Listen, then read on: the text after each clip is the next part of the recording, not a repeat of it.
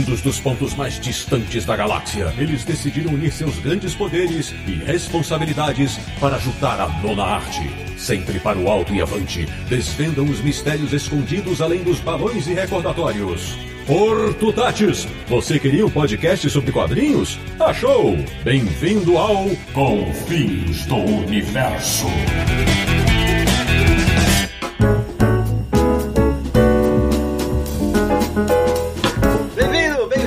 Começando mais uma edição de Confins Universo, o podcast de quadrinhos mais animal da internet brasileira, que é o podcast do Universo HQ, o site que sabe que tungstênio é muito mais que um metal com o número atômico 74. www.universohq.com. E o programa de hoje vai dissecar a trajetória profissional de um grande nome do mercado editorial brasileiro. Eu sou o Sidney Guzman, fora de São Paulo, e adoraria singrar os sete mares atrás do One Piece na companhia de Isaac o Pirata. De Petrópolis, o Rio de Janeiro, o quarentão prodígio do Confis Universo, o cara que sempre sonhou em desvendar a arte de voar, Samir Naliato. Voar tá difícil com a minha asa quebrada. Da República de Ipiranga em São Paulo, o homem que apesar de ser São Paulino, nunca foi derrotista, Marcelo Naranjo procurando desesperadamente o fio do vento, porque eu não aguento mais essa vida no inferno. De João Pessoa na Paraíba, de volta ao Confis Universo, ele que adora uma sopa, especialmente se for de lágrimas, Aldaci Júnior. Sou igual ao animal, feio, forte e informal. E fechando o timaço desse episódio, o nosso convidado especialíssimo, que viajou para a imageria para contar coisas do nascimento dos quadrinhos, o editor da Veneta, Rogério de Campos, bem-vindo ao Confis Universo. Boa noite, boa noite noite, todo mundo. Que bom falar com vocês nessa quarentena. Uma conversa de bar. É exatamente isso. O papo promete. Pois bem, meus amigos do Confis Universo, esta edição vai falar da carreira do Rogério. Desde a saudosa revista Animal até os dias atuais na Veneta, passando, é claro, pelo período da Conrad. Então não sai daí, porque hoje tem muita história boa para contar. É rapidinho. A gente volta num Zap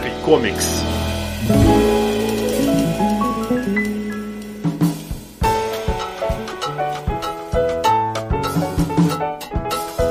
Caríssimo Samir Naliato, antes de começarmos mais um Confins do Universo, aquele convite bacana para quem quer nos apoiar no Catarse. Tá chegando na marca dos 300 apoiadores, Samir. Como a gente faz todo episódio, né, reforçar aqui nossa campanha de financiamento coletivo no Catarse, que é uma, da modalidade recorrente, então o seu apoio vale para todos os meses. O mínimo aceito lá pelo Catarse é 5 reais, você pode colaborar com a nossa campanha, que é o que ajuda a gente a manter tanto o site Universo HQ quanto o podcast Confins do Universo. Então acesse lá Catarse catarse.me barra Universo HQ. Veja os planos de apoio que tem configurados lá na campanha, com suas respectivas recompensas. Temos desde sorteios de quadrinhos mensais até participação no Confins do Universo, como debatedor ou como espectador, né? Acompanha aqui os bastidores da gravação. Então tem várias recompensas lá que a gente também vai começar a fazer com mais frequência. Ó, final desse mês agora já tem sorteio novo para apoiadores, então fiquem de olho nas nossas redes sociais e também no Universo HQ, que a gente vai passar todos os detalhes. Relembrando, catarse.me barra universo HQ. E só reforçando aqui a promessa que a gente fez, que se batermos os 300 apoiadores, né, é, lembrando sempre que é um apoio recorrente, você vai, vai cair no teu cartão de crédito mensalmente, ou você vai receber um boleto mensalmente. E eu falei que se a gente batesse a marca de 300 apoiadores, que eu sortearia 30 quadrinhos para todo mundo, para todo mundo. É, e agora, Samir, eu nunca combino essas coisas com você, é o seguinte, a cada mês que a gente mantiver acima de 300, 30 sorteios. Nossa senhora. Agora o gerente ficou louco. É assim, agora vai. A gente vai ter que começar a fazer vaquinha com as editoras e lojas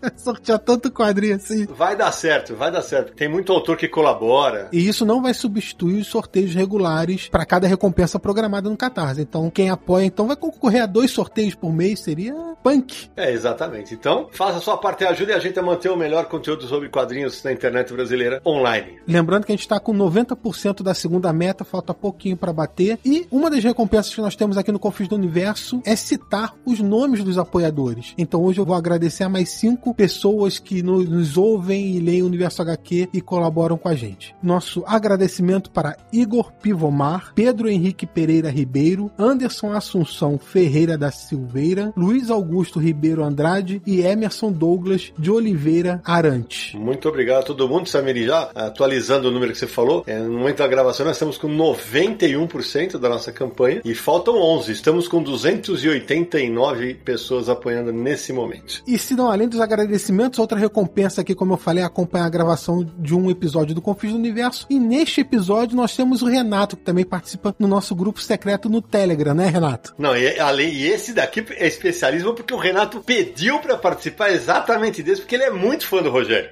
Sim, é um grande prazer estar com todos vocês. Todos vocês são grandes referências aí para mim no mundo dos quadrinhos. O Rogério, o Universo HQ, o Aldaci. E vamos nessa. Eu gostaria de recomendar fortemente o apoio que dá direito ao chat do Telegram, porque aquele lugar ali é incrível. Valeu, Renato. Agora, já que o Renato citou o Aldaci, Aldaci, para quem, audiência rotativa de podcasts, quem não te conhece, apresente-se rapidamente, além de ser colaborador do Universo HQ, você... É, eu sou jornalista desde 2005, apaixonado por quadrinhos desde 1986 e muito fã da revista Animal. e é isso, é basicamente isso. Eu sou revisor, inclusive eu quero agradecer também, né, que o Confins do Universo sobre revisão foi eleito um dos melhores, né, da, da... Foi o melhor do ano. Isso, do ano passado, tal. Eu agradeço também que é bem interessante isso, é, é a gente trazer isso, né, trazer essa esse outro lado, né, é os bastidores dos quadrinhos, né, não só com editores, mas a Lilia Mitsunaga, eu praticamente chorei ali.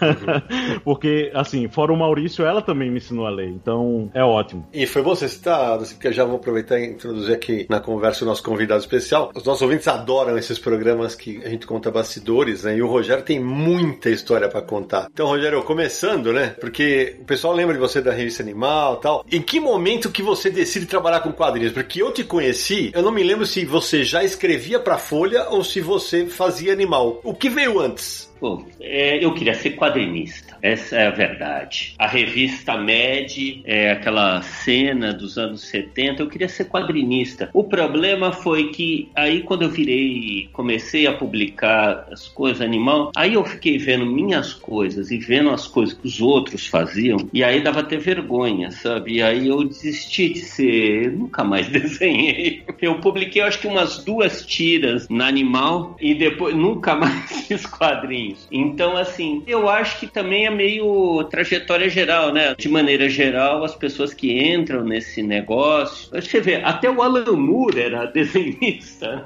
Né? Verdade. Eu acho que as pessoas queriam lá, estavam lá querendo fazer seus gibis e tal, assim. Então, não, não foi um, uma carreira. Nunca encarei isso daqui como minha carreira. Mas, Rogério, uma coisa que você. Até para esclarecer para os nossos ouvintes, esse aqui, esse aqui é um programa quase encantado. A primeira vez que a gente tentou gravar esse programa foi em outubro de 2018. E aí deu um pau na gravação, aí calhou que a gente nunca conseguia a data com o Rogério, a gente também já tava com a nossa programação sendo cumprida, mas a gente falando, nós vamos fazer, vamos fazer, vamos fazer, e finalmente saiu esse programa. E no nosso primeiro papo, você citou que a tua formação como leitor de quadrinhos passa também pelo Karl Barks, né? Você é um cara mais underground, mas tem Karl Barks na tua história? Puxa, cara, tem Karl Barks agora com a quarentena, eu fiquei comprando os gibis pro meu filho e comprei os da Luluzinha, cara, como eu gosto daquilo, o John Stanley, da Luluzinha, é uma coisa assim, naquele momento, a gente fala da AC Comics, e vocês sabem o quanto que eu adoro AC Sim. Comics, a Mad, o Robert, sabe, o Kurtzman e Kristen e tal, mas assim, o John Stanley, aqueles quadrinhos infantis, é da pesada, né, cara, assim, é muito bom. Eu fui cria do Karl Barks, né, os gibis do Tio Patinhas, era uma coisa que eu lia sem parar, assim, né? eu adorava aquilo lá. Mas hoje em dia, vendo assim, eu não sei, eu acho que o John Stanley talvez até seja um autor mais ousado, né? É impressionante, né? Eu fico falando muito contra quadrinho das grandes editoras, falando contra esse negócio. Na verdade, eu sou contra as grandes editoras, contra essa máquina industrial, mas não é negar que tem coisas maravilhosas sendo produzidas pelos trabalhadores ali dentro. Sim. Só para contextualizar para o nosso ouvinte que de repente mais novo não conhece, o John Stanley que o Rogério cita, ele foi o roteirista durante muito tempo da Luluzinha, que o Rogério falou exatamente isso. Ele durante muito tempo ele foi o, o roteirista que escreveu aquelas histórias.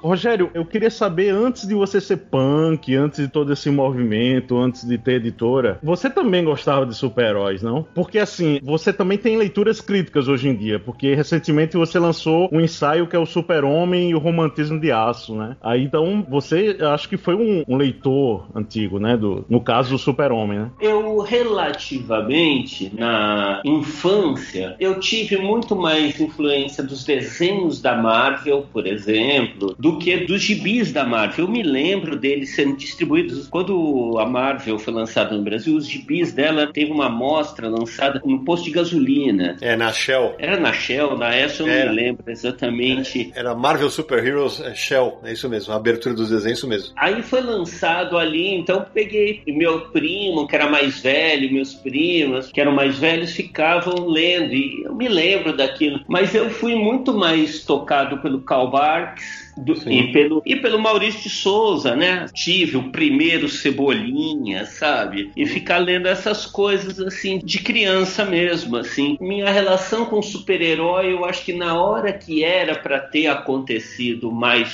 forte, ter marcado mais, eu acho que foi quando eu descobri a revista Mad. Que eram sátiras. A Mad, pra mim, foi uma coisa. É engraçado, porque a Mad que eu conheci já era a Mad bem dos anos 70, né? Já bem Uhum. decadente. Não era mais a Mad dos anos 50, não era a Mad subversiva do Kurtzman. Era a Mad já bem comportada. Mas mesmo assim, né? Foi um impacto, sabe? O Aragonês, o, o Don Martin é, e as sátiras, né? Assim, o Mort Ducker, o Dave Berg, com aquele desenho dele careta. Aquilo lá foi um impacto muito grande. E tinha, ao mesmo tempo, tinha o Pasquim. Tinha aquelas coisas todas, né? Assim, de quadrinho, pingavam umas coisas, mesmo para quem não estava enturmado no negócio, ficava caindo algumas coisas, bicho, grilo. Então, assim, relativamente, eu fui ler super-herói mesmo a sério, já com uma certa idade, e eu li pra cacete. Mas aí eu já li quase que profissionalmente, né? Li muito. Alguns anos eu li tudo que se publicava. É, eu era mais ou menos como Sidney, sabe? Passei anos lendo tudo que era publicado de quadrinhos do Brasil e, e lendo os gringos que podiam, que chegava no Brasil. Mas de fato, eu acho que nu- nunca fui exatamente. Tinha aquela coisa meio erótica, né? De ver o John Romita, aqueles desenhos do John Romita, ver os desenhos, as capas dos gibis. Mas eu, de fato, nunca pensando retrospectivamente, não foi uma coisa que me deixou muito tocado. O Batman da série de TV, certamente, quando criança,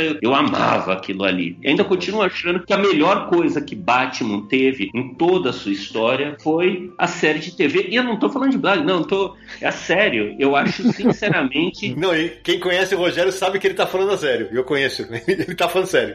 Eu acho que aquele Batman da série de TV dos anos 60 é impressionantemente bom, assim, eu acho que é uma das melhores coisas da história da televisão e certamente, sem dúvida, a melhor coisa que fizeram com Batman em todos os tempos. Ô Rogério, mas diz uma coisa. A gente já participou de tanto debate, de palestra, em evento e tal, e a galera gosta porque a gente sempre acaba se espetando um ao outro. E aí eu vou fazer uma pergunta aqui justamente nessa linha que o Daci falou. Quando você fala em público, você gosta de dar essas cutucadas. O Rogério de Campos odeia super-heróis? Não mesmo, não mesmo. Você sabe, é, Sidney, o problema que eu vejo nesse negócio, e assim, é, primeiro, eu não entendo muita coisa. É mais ou menos, por exemplo, James Bond, eu não entendo aquilo lá, sabe? Assim, eu acho Uhum. aquilo um pouco ridículo. Eu sempre fiquei meio constrangido com aquela coisa do machão poderoso, que o cara sai de um helicóptero na Sibéria, cai no meio do Caribe, direto num barco em que tem umas mulheres gostosas e tal, e o cara faz, sabe, aquela coisa macho alfa. Eu acho que é um pouco ridículo, né? É um pouco, não, muito ridículo. Então, assim, não é um problema específico, mas eu entendo que aquilo tem lá seu valor. Se não tivesse valor nenhum, não tocaria tantas pessoas, sabe? A minha questão grande com o negócio do quadrinho industrial, na verdade, é a maneira como isso daí ocupa o espaço. Isso é que me parece muito problemático. Sabe, quando você olha nas livrarias e nas bancas e 70%, 80% do espaço está uhum. ocupado por tal tipo de coisa, cara, é, é assim, é mais ou menos assim. Você pode ser fã dos Beatles, mas você gostaria que você ligasse o rádio o tempo todo só tivesse tocando Beatles, 70% do tempo tivesse tocando Beatles. Te entendo. Ia ser um pesadelo no mundo. E no mundo dos quadrinhos é mais ou menos isso daqui. Assim, a ocupação que esse quadrinho industrial faz é excessivo, é doentio. Eu acho, sinceramente, eu acho que muita coisa acontece no Brasil, a gente teria que analisar essa situação do Brasil, porque é efeito, uma neurose induzida. Isso daqui, assim, é doentio a maneira de como essas coisas ocupam o espaço. Isso é maluco. Se fosse o Robert Crumb, eu também seria contra, sabe? Se tivesse uhum. o espaço ocupado dessa maneira. O Crumb certamente seria contra. Eu ia justamente jogar uma pimentinha aqui. Eu te entendo perfeitamente. Agora, como é que você analisa o mercado hoje? E depois a gente vai voltar para o começo da tua carreira, sendo que você foi um dos artífices, para usar uma palavra bem bacana, de uma outra ocupação que hoje é maior que a dos super-heróis, que é a do mangá. Porque quando você começa a lançar os mangás na Conrad,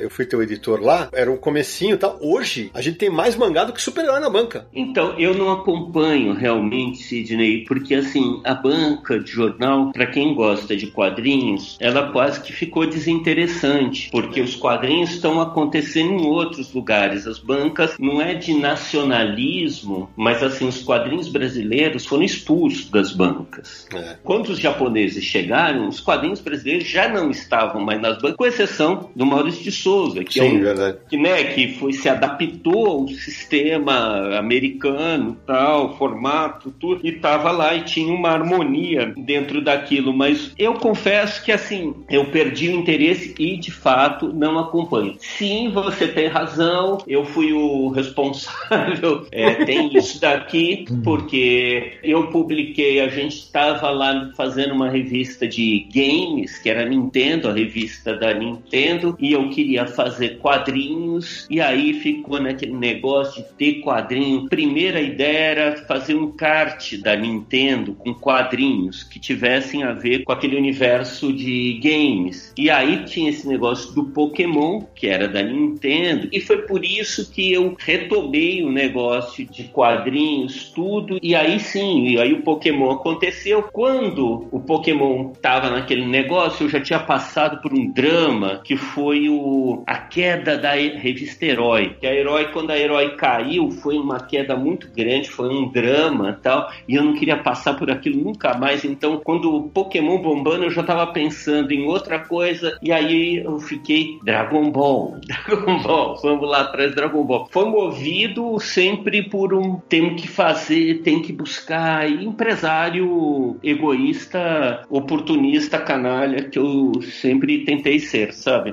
Então. é porque ele admite. ele admite, é o Rogério. E aí eu eu fiquei esse negócio do Japão de buscar isso daqui. O Dragon Ball, eu confesso que é uma coisa que eu gosto muito. Você sabe que o, o Sean Yun-Fat, sabe, o ator chinês, eu acho que é o grande herdeiro daqueles galãs de Hollywood. Eu acho que o Akira Toriyama é o grande herdeiro do Karl Barks. Eu adoro ele. Se você olhar o dragão do Akira Toriyama, podia ser desenhado pelo Karl Barks. É muito a ver uma coisa com outra. E eu, assim, imediatamente, falar imediatamente, foi imediatamente que durou uns dois anos, sabe? da noite para o dia, foi uns dois anos. Porque tinha o Marcelo Del Greco, Sim. falava muito do Dragon Ball, falava, falava. E eu não prestava atenção em nada daquilo lá, porque eu tava, né, assim, a herói era uma coisa para ganhar dinheiro. Aí eu me lembrei do Dragon Ball, me lembrei do Marcelo Del Greco e fui atrás do Dragon Ball para dar sequência lá pro negócio do Pokémon antes que o Pokémon acabasse. O Cassius já trabalhava com você nessa época, Rogério? O Cassius Mendawar? Não, não. O Cassius entrou depois que eu comprei os títulos e aí o povo da editora, meus sócios, falaram que eu não ia dar conta de editar aquela tralha toda sozinho. Aí eu falei com o Mário, que tinha trabalhado na Abril. Mário Luiz Barroso carinhoso. É, então, o Mário é um querido. E era um cara com quem eu gostaria muito de trabalhar. E aí eu falei com o Mário e o Mário sugeriu o Cassius. Foi aí que apareceu. Mas aí, nesse momento, os títulos já estavam comprados. Ô, Rogério, você tá falando de Dragon Ball, mas aí quando a Conrad começou a publicar mangá, foi Dragon Ball e Cavaleiros do Zodíaco. Imagino que até pela revista Herói deve ter tido um feedback grande de aceitação de Cavaleiros do Zodíaco, porque era muito sucesso o um anime na rede manchete e Cavaleiros do Zodíaco vira e mexe fazia parte da capa da Herói e tudo, né? Então, na verdade, e vocês podem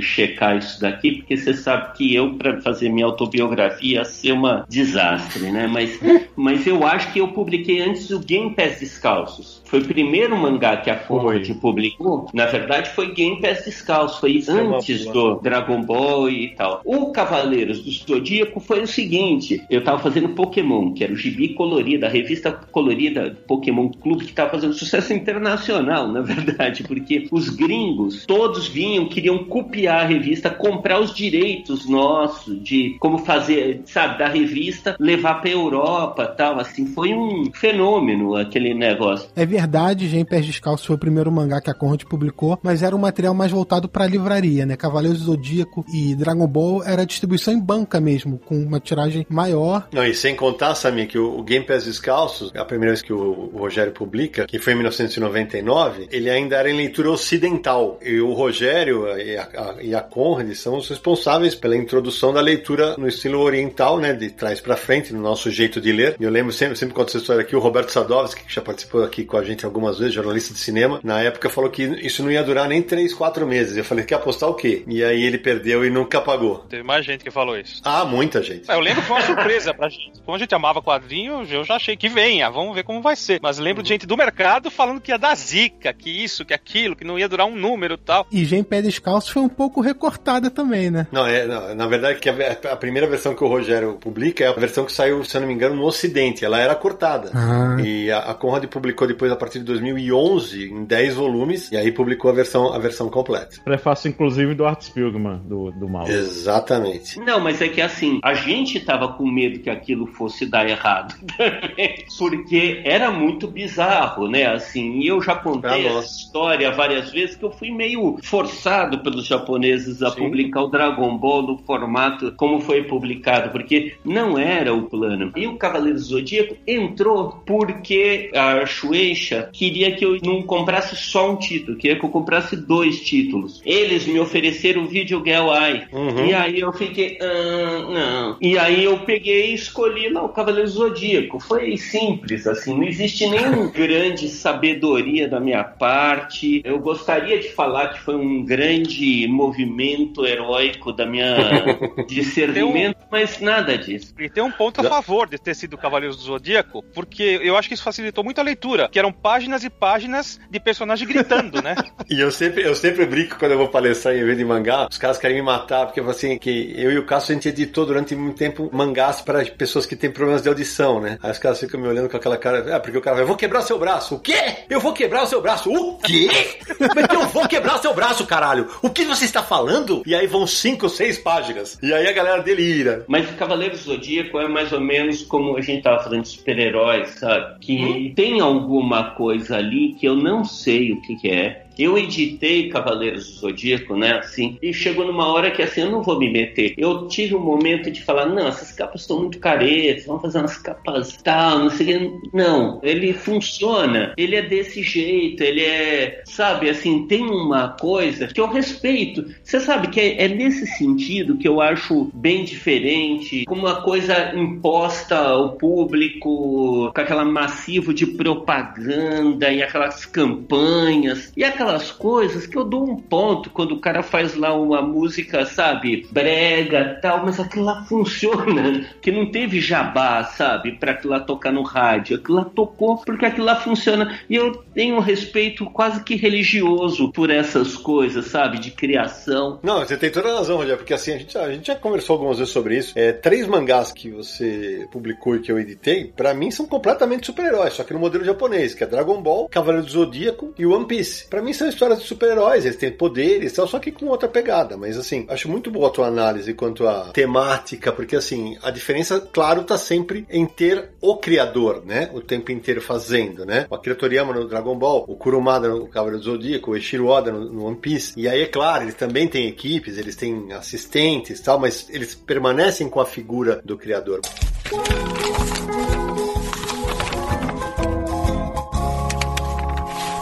Mas assim, a gente já se adiantou um monte aqui, porque com o Rogério a gente nunca consegue seguir a linha, mas a ideia é justamente desculpa. essa. Não, mas desculpa nada, eu que foi eu que provoquei. A ideia, a ideia é essa, porque acho que fica é legal a gente ir voltar no tempo. E eu queria falar justamente do teu começo, Rogério, porque assim, quando você começa a editar Animal, que é uma, é uma revista absolutamente marcante para o mercado nacional, para tua carreira, pelo que você contou agora há pouco, as tuas referências entre aspas e algo mais underground eram a Mad e o Pasquim. Como que você descobre esse esse nicho dos quadrinhos europeus da corrente italiana. Eu lembro que você já contou algumas vezes que você era da mesma turma do Celso Singo. É ali que nasce o embrião da VHD? Quem era o dono da VHD? Como é que você chegou nele? Então, na verdade é que entre Mad e entre Animal, eu comecei a, sabe, aquilo lá me incentivou a descobrir outros quadrinhos. Que é isso, é um processo, sabe, que me impedia um pouquinho, que dentro do negócio de quadrinhos existe uma coisa de você, sabe, os caras descobrem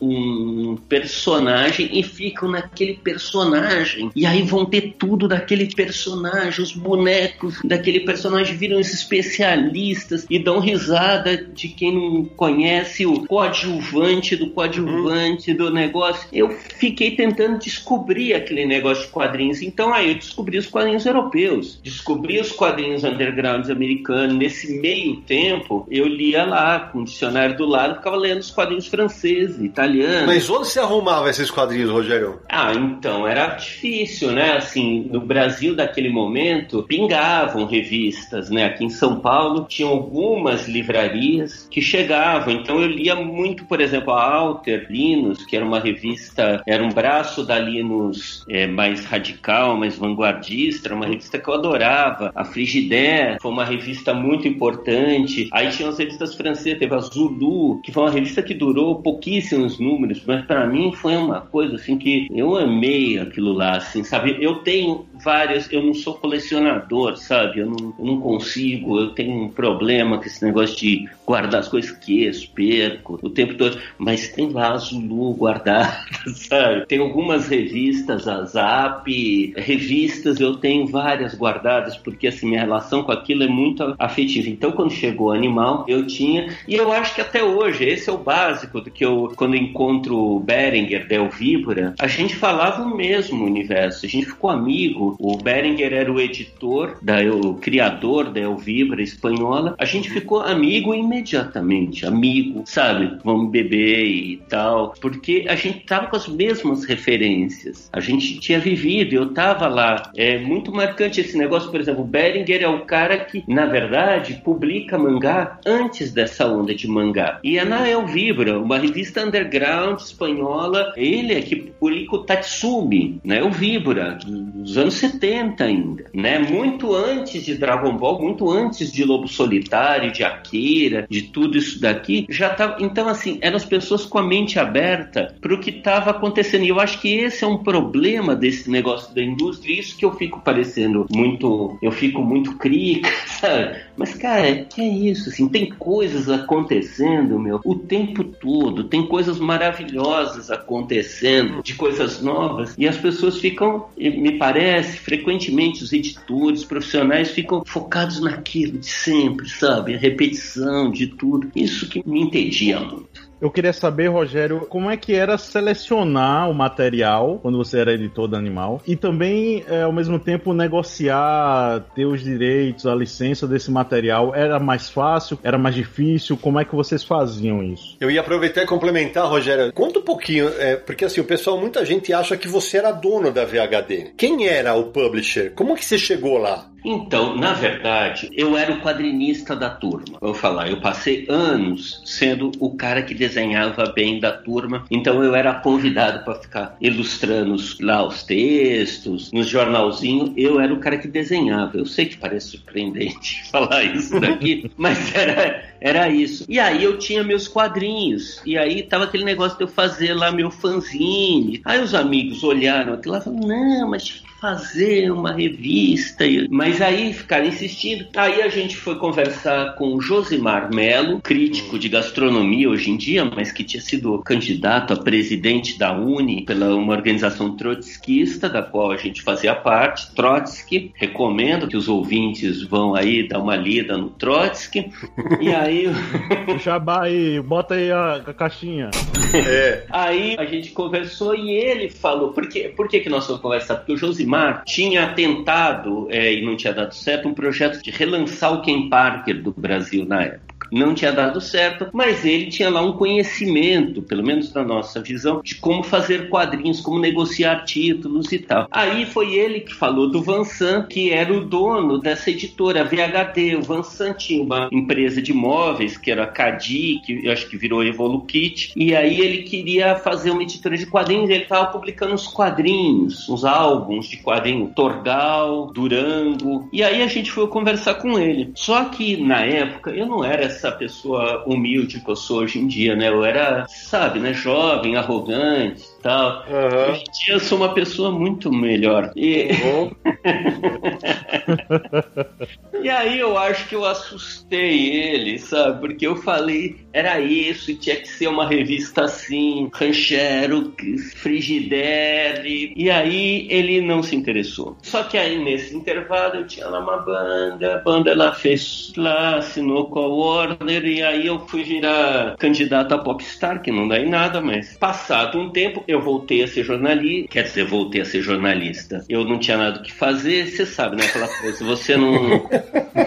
É, se é classe média, você lá tem umas noções, você vira bancário, eu virei bancário, e depois, quando você sabe lá mais ou menos escrever, você vira jornalista, eu virei jornalista. E aí me pediram para fazer umas matérias, e eu fui fazer uma matéria com o Vansan. Ah, eu entrevistei o Will Eisner nesse meio tempo. Aí eu fui lá falar com o Vansan, e o Vansan me convidou, falou, faz a revista como você quer que eu banco. Foi basicamente isso daqui, e mais assim, o Vansan arrumou os contatos com o Alban Michel, que era uma editora francesa, que tinha o direito, inclusive, enxergos de vários italianos, Mattioli, era a França que negociava internacionalmente. Então, foi através desses contatos do Vansan, que foi um, nesse sentido, um mecenas do negócio, saiu o animal, porque eu falava que eu queria e ele deixava. Ele não entendia nada muito daquilo lá, assim, né? Ô, Rogério, qual que é o nome completo do Vansan? Eu não, eu não conheci. É Vansan Henri Ducarme. Ah, eu, não, eu não, realmente não, não, não conhecia ele. Então, Rogério, quando lança Animal, que foi de, ela durou de 88 até 91, quando lança você era o editor. Sim, eu fui editor editor, que é isso, assim, fica parecendo que eu fiz a revista, mas na verdade eu fui editor dos 10 primeiros números, 11 primeiros números, teve umas especiais, mas aí eu me desentendi lá com o Vansan, e aí eu fui lá virar jornalista. É, é, é a fase que você vai pra Folha, né? Eu fui antes pro Estadão, virei colaborador do Estadão, e depois eu fui pra Folha. Pro nosso ouvinte que é mais novo entender, essa fase que o Rogério falou que ele vai pro Estadão e tal, eu sempre conto isso, é, fase do boom das matérias de quadrinhos. É nessa fase que eu começo a escrever também. O Rogério, o Marcel Plassi e o Marcelo Lencar, o Franco de Rosa e o André Forastieri vêm antes de mim. Eu entro um pouco depois. Tinha Rosane Pavan ainda no Diário do Grande ABC e o Alessandro Giannini no Jornal da Tarde. Todo mundo escrevendo sobre quadrinhos. E o Rogério lembrava aqui em off, o Edgar Heyman também escrevia. É, então tinha uma, muita gente publicando sobre quadrinhos e nessa época, curiosamente, Rogério, eu, eu achava que você tinha levado as duas coisas concomitantemente, tanto a, a Animal quanto a, as resenhas sobre quadrinhos quadrinhos. E aí eu te perguntar justamente isso. Animal marcou época para quem gostava de quadrinhos, porque o Naranjo sempre fala isso, Naranjo. Conta como é que foi o dia que você encontrou a revista Animal na banca. Eu era consumidor mais de super-heróis, né? Devia ter menos de 20 anos. 88. É, então, ah, então, porra, tinha 15 anos, 16 anos no máximo. E ah, e você só... podia ler isso? Tua família deixava você ler Animal?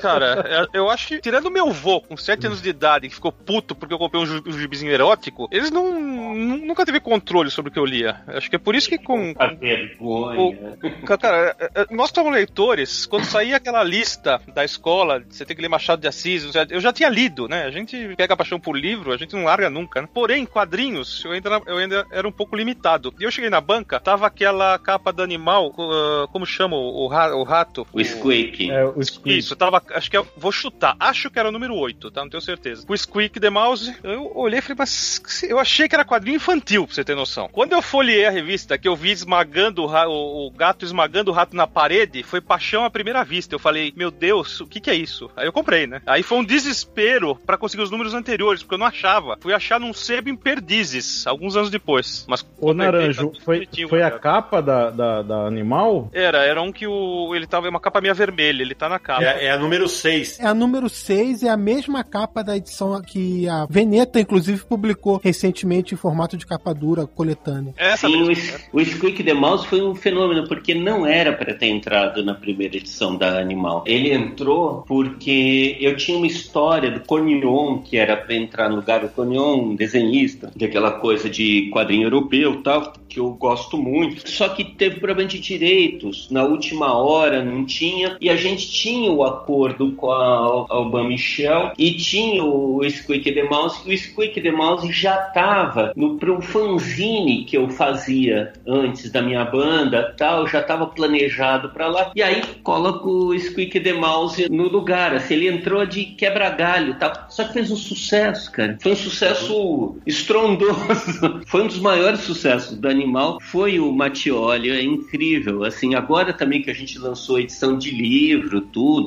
e que foi uma edição com várias coisas é, inéditas. Ficou muito legal. É, então. É uma coisa um pouco engraçada. Em 2004, a gente publicou uma matéria no Universo HQ, a matéria do Luciano Gerson André, que falava justamente da. da era, o título é Feia, Forte e Formal, a história do animal. É, o Odaci explica aí para os nossos ouvintes mais novos por que feia, forte e formal, Odaci? É porque dentro tinha um encarte que era um zine, né? Eu queria que o Rogério falasse como é que foi a criação desse zine, né? Que é animal, feia, forte formal. E assim, muita gente não sabe, mas, por exemplo, coisas que a gente vê agora, como Charles Burns, uma da, acho que talvez a primeira, né? O Rogério que vai certificar. O Big Baby, que recentemente foi lançado pela Dark Side, né? O Big Baby, ele apareceu primeiro no animal. Então você tinha um, um leque de um Rancherox do Liberatori e, e do Tamborini. Você tinha tinha o Kraken, que hoje a, a figura tá querendo trazer também do Sim. Segura e do Berné. O Peter Punk do Max, que nunca mais a gente viu.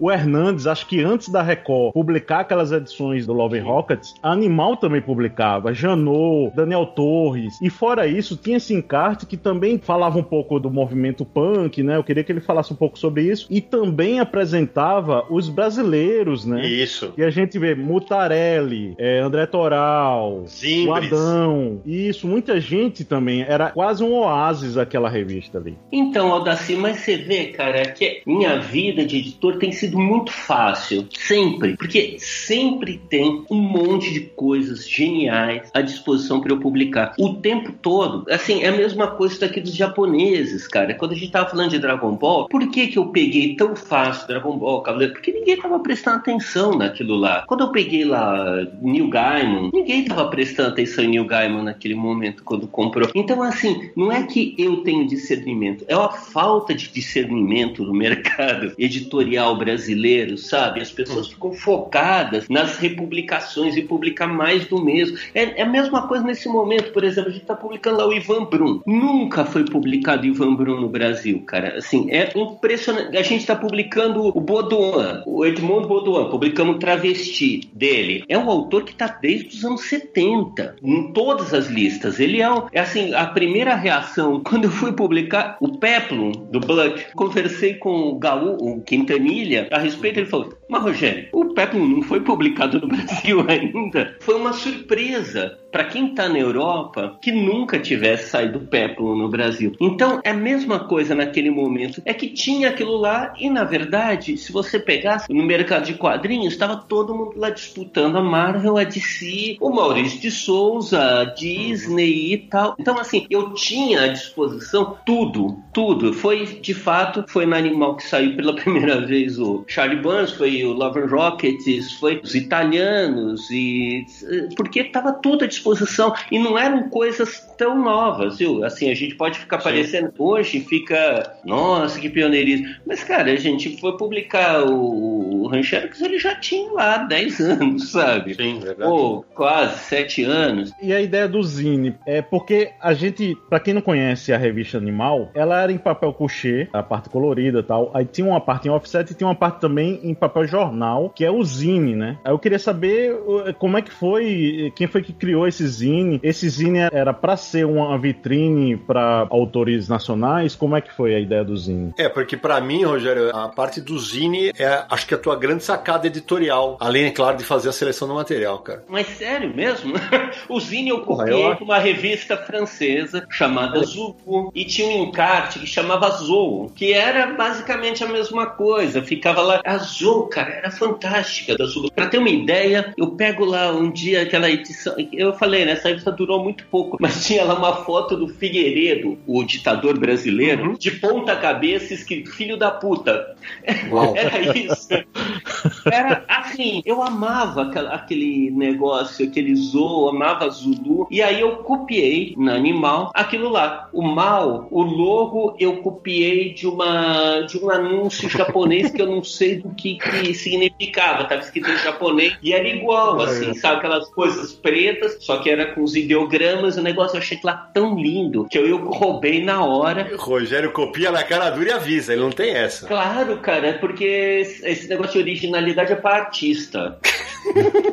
é. Já que falou em artista, Rogério, sabe que durante muito tempo, os ouvintes não tem como saber isso tal, mas durante muito tempo, o Rogério não podia ouvir falar da fase que ele teve uma banda. Hoje ele já citou duas vezes, então eu vou falar aqui. Se você tiver curiosidade, nesse post aqui do Universo, aqui do post desse episódio, nós vamos colocar uma playlist da banda Crime, que era da qual o Rogério de Campos era vocalista e as músicas, algumas aqui, ó, Cotidiano, Morra, Erro Fatal e Lola. Nós vamos colocar inclusive uma palhinha para vocês ouvirem o Rogério cantar. Com tá laranja. Bom. Cantar entre aspas, né, cara? Porque não é bem a palavra. Terminar a faculdade.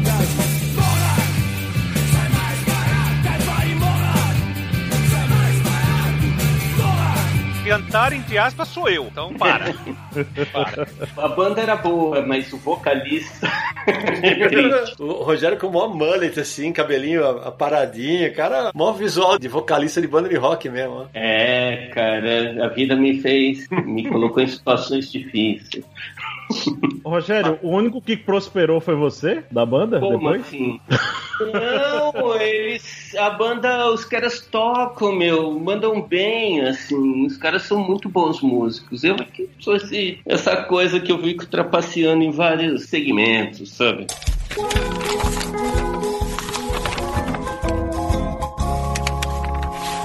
Rogério, a gente falava aqui em off, o Renato, nosso ouvinte, sugeriu, acho que é um acréscimo bacana pro programa. Ele lembrou da tua coluna Tantan que tinha no Animal, né? E ali você meio que divulgava os materiais, as, as revistas europeias, você exercia o, o, papel que você viria exercer depois como jornalista. Fala um pouquinho desse espaço, porque esse espaço, imagino, você criou, né? Na verdade, tinha uma coisa militante na Animal, porque também tem esse negócio. É, é importante lembrar, antes de existir eu, todo mundo lá dos quadrinhos fazendo suas partes, tinha o Franco de Rosa. Sem dúvida. O Franco de Rosa era o cara que teve durante anos uma página de quadrinhos na Folha da Tarde, era o cara que agitava o negócio de quadrinhos e de uma maneira muito ecumênica. O Franco é um cara muito gentil e ele ficava lá dando força para todo mundo. E quando aparece Animal, eu não tinha uma postura tão ecumênica, na verdade nada, né? Meio hostil, punk rock, um escritor italiano fala que eu não sou anarquista, que eu não sou marxista, que eu sou um punk. Tendo a concordar um pouco. Eu queria, tinha uma ideia clara do que eu queria colocar e, e era publicar quadrinhos, não só apresentar aquele monte de quadrinhos, mas apresentar contra um monte de coisa, do cenário que tinha no Brasil, sabe? Mais ou menos como na, no punk rock, era ah. tocar também contra a música que tocava no rádio, sabe? E aí eu ficava nesse negócio de escrever sobre quadrinho que eu tinha até esquecido. Foi uma boa lembrança, assim. Eu tinha até esquecido que eu escrevia de outros quadrinhos no Animal, mas era isso, de ficar falando das coisas que estavam acontecendo que eu achava interessante para, sabe, ter um movimento, ter um monte de coisa acontecendo e não se restringe a Animal. Do mesmo jeito que hoje, na Veneta, tem um monte de coisa. Eu fico o tempo todo falando, sabe, vá na Ucra, vá na Monstra, vá lá porque vocês vão descobrir um monte de quadrinho independente legal, um monte de coisa que tem a ver, que assim, é a família da Veneta. Eu torço por essas coisas, porque não é porque eu sou uma pessoa desprendida, uma pessoa boa, que isso eu não sou. Ninguém pode falar isso daí de mim. Mas é porque se der certo, a gente tem que fazer dar certo esse negócio de quadrinho virar uma linguagem que permita expressar coisas que as outras linguagens não estão conseguindo expressar, sabe? Então eu tinha essa preocupação de ficar divulgando o tempo todo os quadrinhos que eu sou apaixonado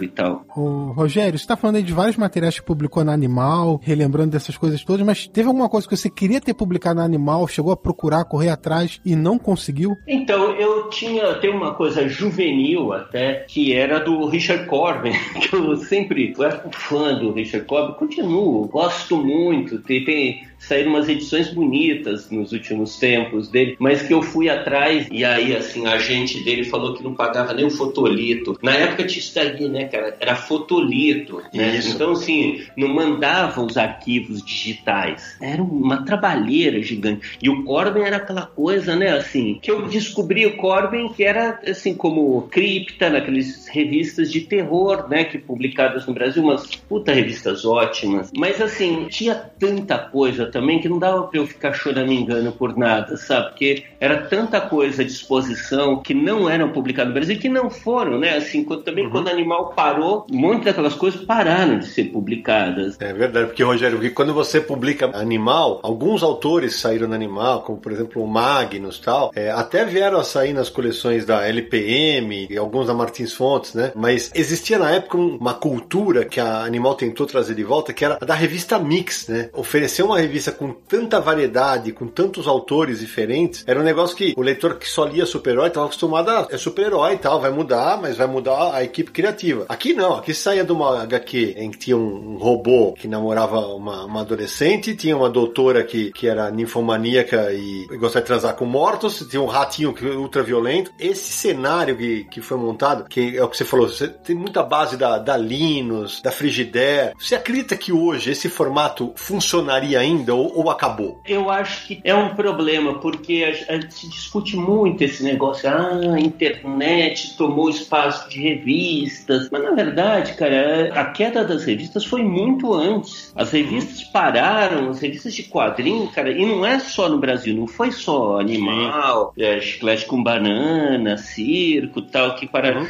Não, cara, você pega na gringa, foi assim, tava aquele auge, vendiam no meio dos anos 80 aquelas revistas Suívo e Pilote. Corto Maltese. Vendia que era assim, negócio. No final dos anos 80, cara, no início dos anos 90, despenca a venda de tudo aquilo lá. Então, assim, eu acho de fato é um problema, até porque cria também esse excesso me parece, de reverência por alguns autores, porque aí a referência passa a ser os autores. E ali, naquele pedaço das revistas, era um pedaço que você conhecia autores. Eles não eram famosos antes de aparecer naquelas revistas, sabe? As pessoas não conheciam. Então, é nesse sentido que me dá uma certa gastura, que as pessoas ficam falando eternamente de determinadas coisas. Que ótimo, legal. Tem autores que continuam, sabe assim, o Crumb, por exemplo, é um fenômeno, né? Cara, assim, parece que ele se anuncia sua aposentadoria há décadas e cada vez que ele mexe sai uma coisa genial, sai um desenho genial, mas assim, tem um monte que não sabe, já fez, a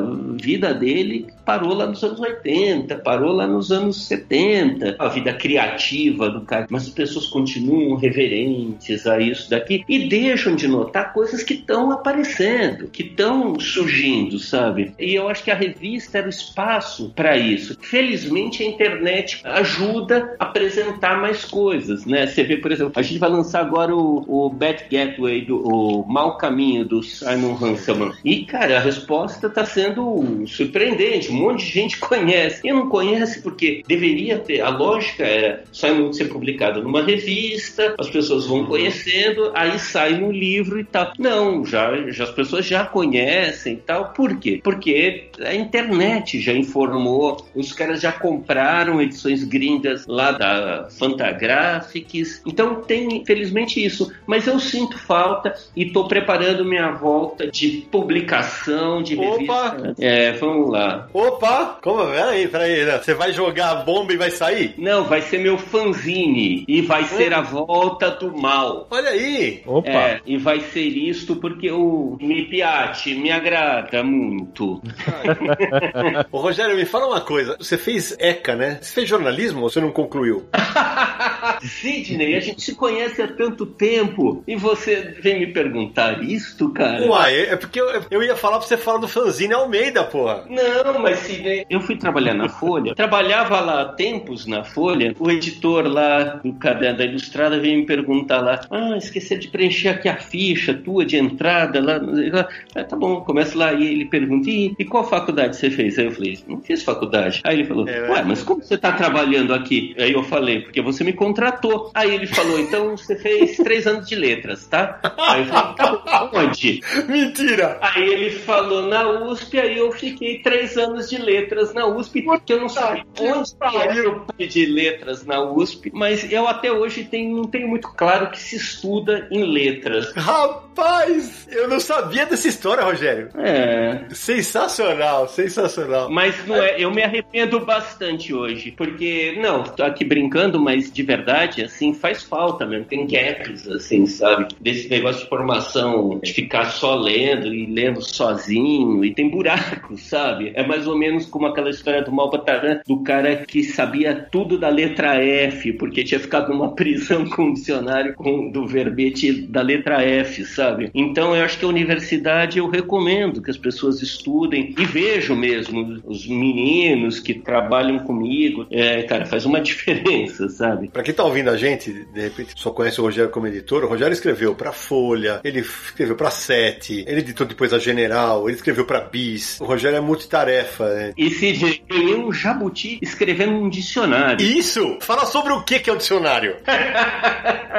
É o seguinte, para explicar a situação, eu tinha que ficar de molho durante um período, assim, eu não podia, finais de semana era em casa, noite era em casa, e aí eu resolvi escrever porque eu, eu não consigo parar, né? Se me conhece, me conhece, não consigo ficar quieto. Aí resolvi escrever alguma coisa, pensei em escrever um dicionário de artes marciais. Aí eu juntei todo o material sobre artes marciais, livro, me preparando para fazer aquilo. Aí um amigo meu me falou assim: não, faz um de gastronomia. E tal. Mas, cara, tem o, o Delta La Russe lá, aquela coisa gigante de gastronomia, nunca. Aí, nesse meio tempo, eu fui pra Itália para um negócio, e aí tava numa feirinha de livro lá, achei um dicionáriozinho, 600 verbetes sobre vinho. Falei, pronto, é esse é o livro que eu vou fazer. Eu vou pegar, vou escanear esse livro inteiro, né? Aí eu mudo a ordem do negócio e é só Não. botar meu nome e já tem o livro pronto.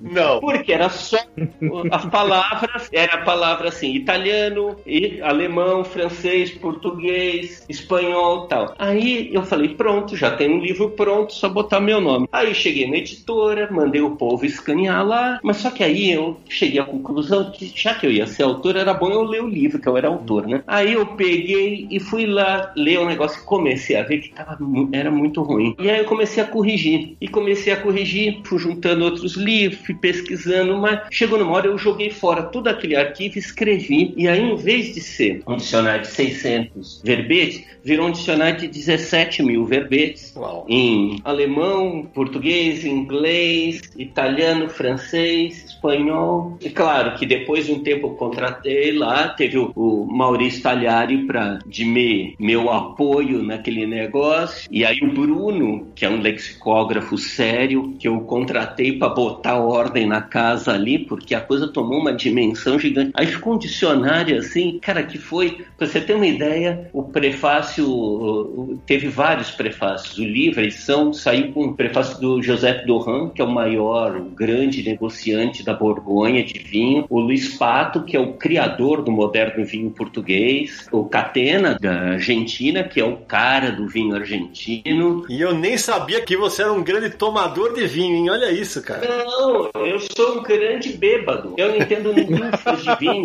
Eu não sei distinguir. Eu achava que eu conseguia distinguir tinto de branco, mas depois que eu fiquei tomei um vinho em taça preta, eu fiquei na dúvida se eu consigo. Para quem está nos ouvindo, esse cenário do vinho que o Rogério está falando saiu em 2011 pela Companhia Editora Nacional, nós vamos chegar nela já já, e teve 576 páginas, está esgotado, e realmente o Rogério ganhou Jabuti com esse livro. O livro foi lançado em 2011 e ganhou Jabuti na edição de 2012, ficando em terceiro lugar na categoria Gastronomia. Naquela época, os três primeiros colocados de cada categoria levavam o troféu para casa. E isso só foi mudar a partir de 2018, quando aí sim o primeiro colocado é o único que ganha o troféu.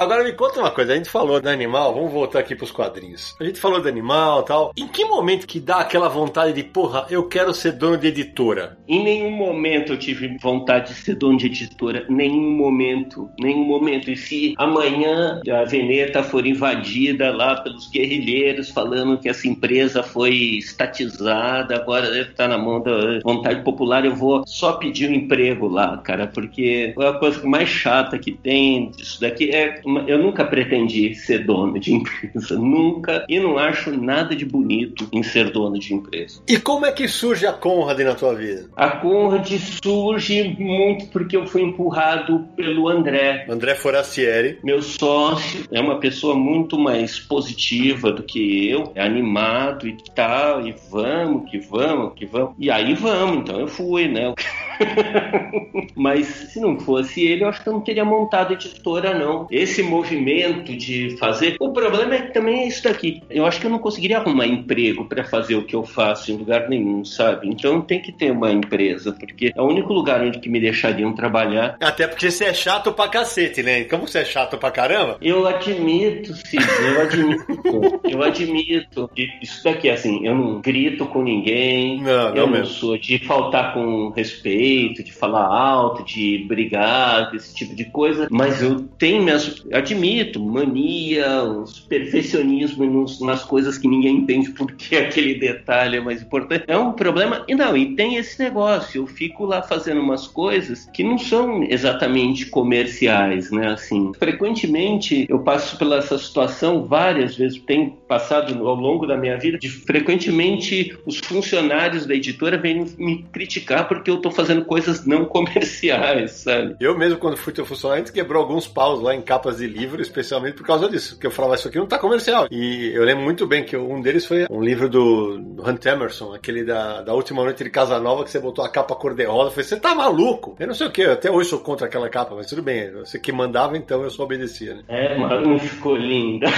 Não, não ficou, não ficou, não. Tudo bem, deixa pra lá. Rogério, em 1999, é, além de Game Pés Descalços, que é um dos primeiros lançamentos da Conrad, outro lançamento que eu me lembro muito bem, que inclusive estava nessas revistinhas assim de, de quadrinhos que a gente né, não tinha tanto acesso à internet, e eu me lembro que atrás de uma delas tinha lá o Game Pés Descalços e tinha Comic Book, o novo quadrinho norte-americano, que são várias histórias curtas apresentando nomes como Joy Sacco pela primeira vez, né, o jornalismo em quadrinhos com Natal com o cara de Zik, quadrinistas mulheres que até hoje não, não são publicadas, como Debbie Drexley, que me chocou muito, assim, uma biografia pesada sobre o abuso que o pai exercia sobre ela. Dami Darcy, Wisher Sala, que nunca mais também foi chamado é, pelas editoras daqui. Peter Beige, que é de ódio, que só havia letra, fez um álbum, lançou um álbum. E fora isso, só ali nesse, nessa antologia. Daniel Close, Adriano Tomini, que só agora que veio a baila de novo com Intrusos da Nemo. Então eu queria saber o seguinte: o que me marcou muito, além desses, esses quadrinistas, e de ver alguns deles pela primeira vez, foi a sua longa apresentação em cima desse cenário, do cenário underground americano. Aí eu queria saber, Comic Book, essa antologia, ela foi um cartão de visita para o que viria? É, qual era a ideia dessa obra? Era de apresentar ou reapresentar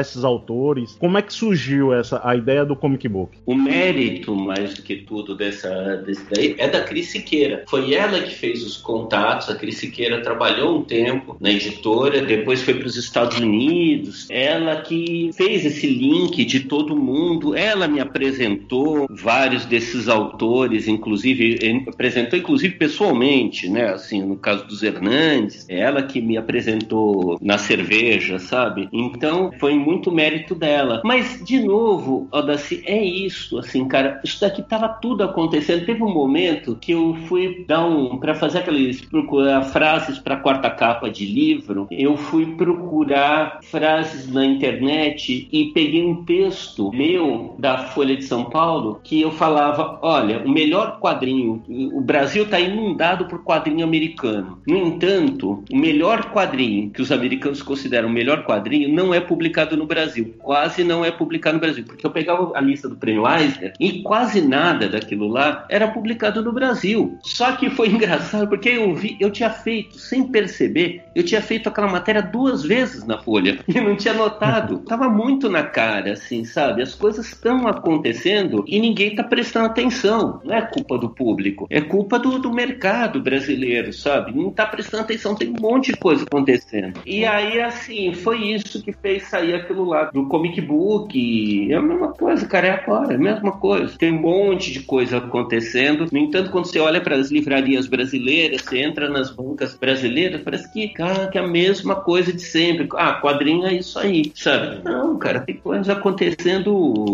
aos montes. A presença feminina no, no comic book era isso daqui, já estava acontecendo. Não é tão novo, já estava acontecendo. Não tinha a dimensão que tem hoje, mas já estava acontecendo. Mas assim, você pega a lista de, de quadrinhos, assim, quantas autoras mulheres, sabe, na época eram publicadas no Brasil de quadrinhos? Pouquíssimas. Nada. Tinha lá Severin, sabe, colorizando e pouca coisa.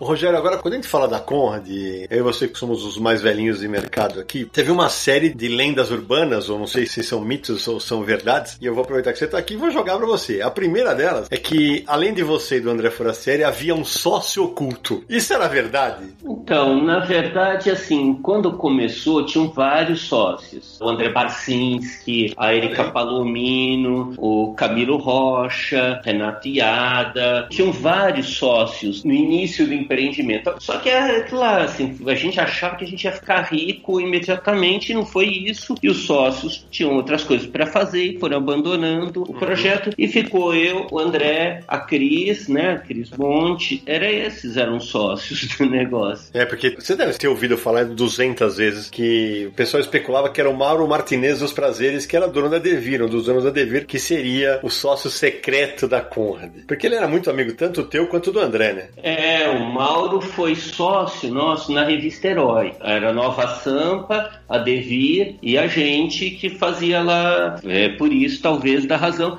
E o Mauro tinha, eu sempre tive a Devir, ainda antes de eu virar editora, a Devir sempre foi, o Douglas sempre foi assim, cara. Quando eu resolvi montar a Veneta, o Douglas foi a primeira pessoa que eu marquei lá um almoço para conversar uhum. com ele a respeito. O Mauro foi muito, assim, muita bebedeira com ele, fui muito sim, amigo sim. dele. O Douglas era um cara com quem eu tinha uma empatia muito grande. A Devir tem uma importância, né, cara, desse negócio dos Demais. quadrinhos brasileiros, assim, que é, é impressionante. É, é não dá muito para mensurar e não é uma coisa assim que dá para falar, ah, espetacular, olha, foi a uhum. primeira a fazer, porque isso não aparece, né, cara? Na história, eu até temo, porque no futuro as pessoas talvez nem, nem se toquem o que foi importante aqui aquilo ali. Teve uma importância como empresa e teve as pessoas lá dentro tiveram assim, para você ter uma ideia de ajudar como resolver importação de livros, sabe? Coisinhas que parecem menor que para o leitor, parece coisa pequena, mas a Devir ajudou muito, muito, assim, me ajudou muito. O Douglas, o Mauro, o Iano, tal, os caras lá me ajudaram muito. É, o Douglas e o, e o Mauro fazem uma falta danada nesse mercado. Para quem tá começando agora não sabe de quem a gente tá falando, Mauro Martinez dos Prazeres, Douglas Quinta Reis, dois pilares desse do nosso mercado. Né? Além de serem duas pessoas, eram duas pessoas maravilhosas. Agora, Rogério, quando começa a Conrad, você falou, ah, tá atrás de Pokémon e tal, mas aí vem um, o vendaval, o furacão, quando vocês lançaram a revista Herói. Quando começa aquele negócio de fazer matéria de Cavaleiro do Zodíaco, a revista era semanal e o que se falava na época, e agora vou jogar no teu colo, é que vocês chegaram a vender um milhão de exemplares por semana. Procede? Na verdade, não. Na verdade, a gente colocou um milhão de exemplares por semana na banca. Pô, que já era espetacular, hein? É, então, foi uma coisa impressionante.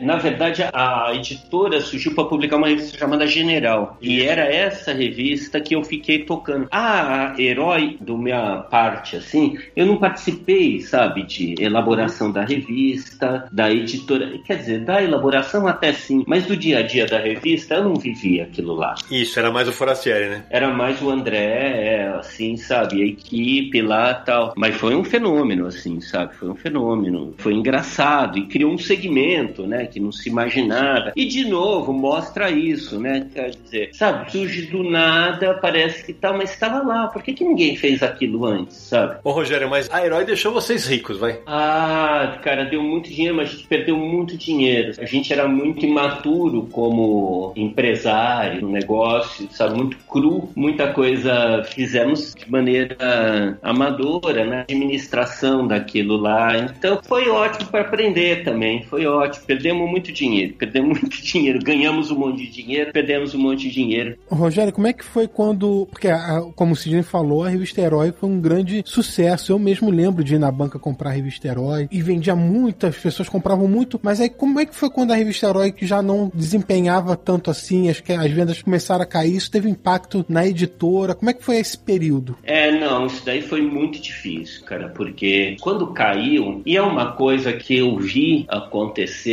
que acontece nesse negócio de febres no Brasil, que é muito diferente do que acontece no, nos Estados Unidos, na Europa. Assim, aqui a coisa sobe muito forte, toma o país e depois desaparece. Por exemplo, livros para colorir. Continua vendendo um monte de livros para colorir nos Estados Unidos, na Europa. E aqui acabou. Aqui vendeu que era uma barbaridade, de repente para. Pokémon, né, assim, teve aquele momento que explodiu Pokémon depois e eu já sabia que ia parar, sabe? Porque essa é, é a experiência, sabe? Que é muito rápido. Eu falei uma vez com um editor mexicano e ele falava que era a mesma coisa no México e ele falava é, que os moleques latinos são mais espertos que os moleques europeus e americanos. Não, o que aconteceu da Herói foi bastante esse negócio, que chegou numa hora, ela estava sozinha na banca e de repente tinha assim, eu teve um momento que eu contei 18 revistas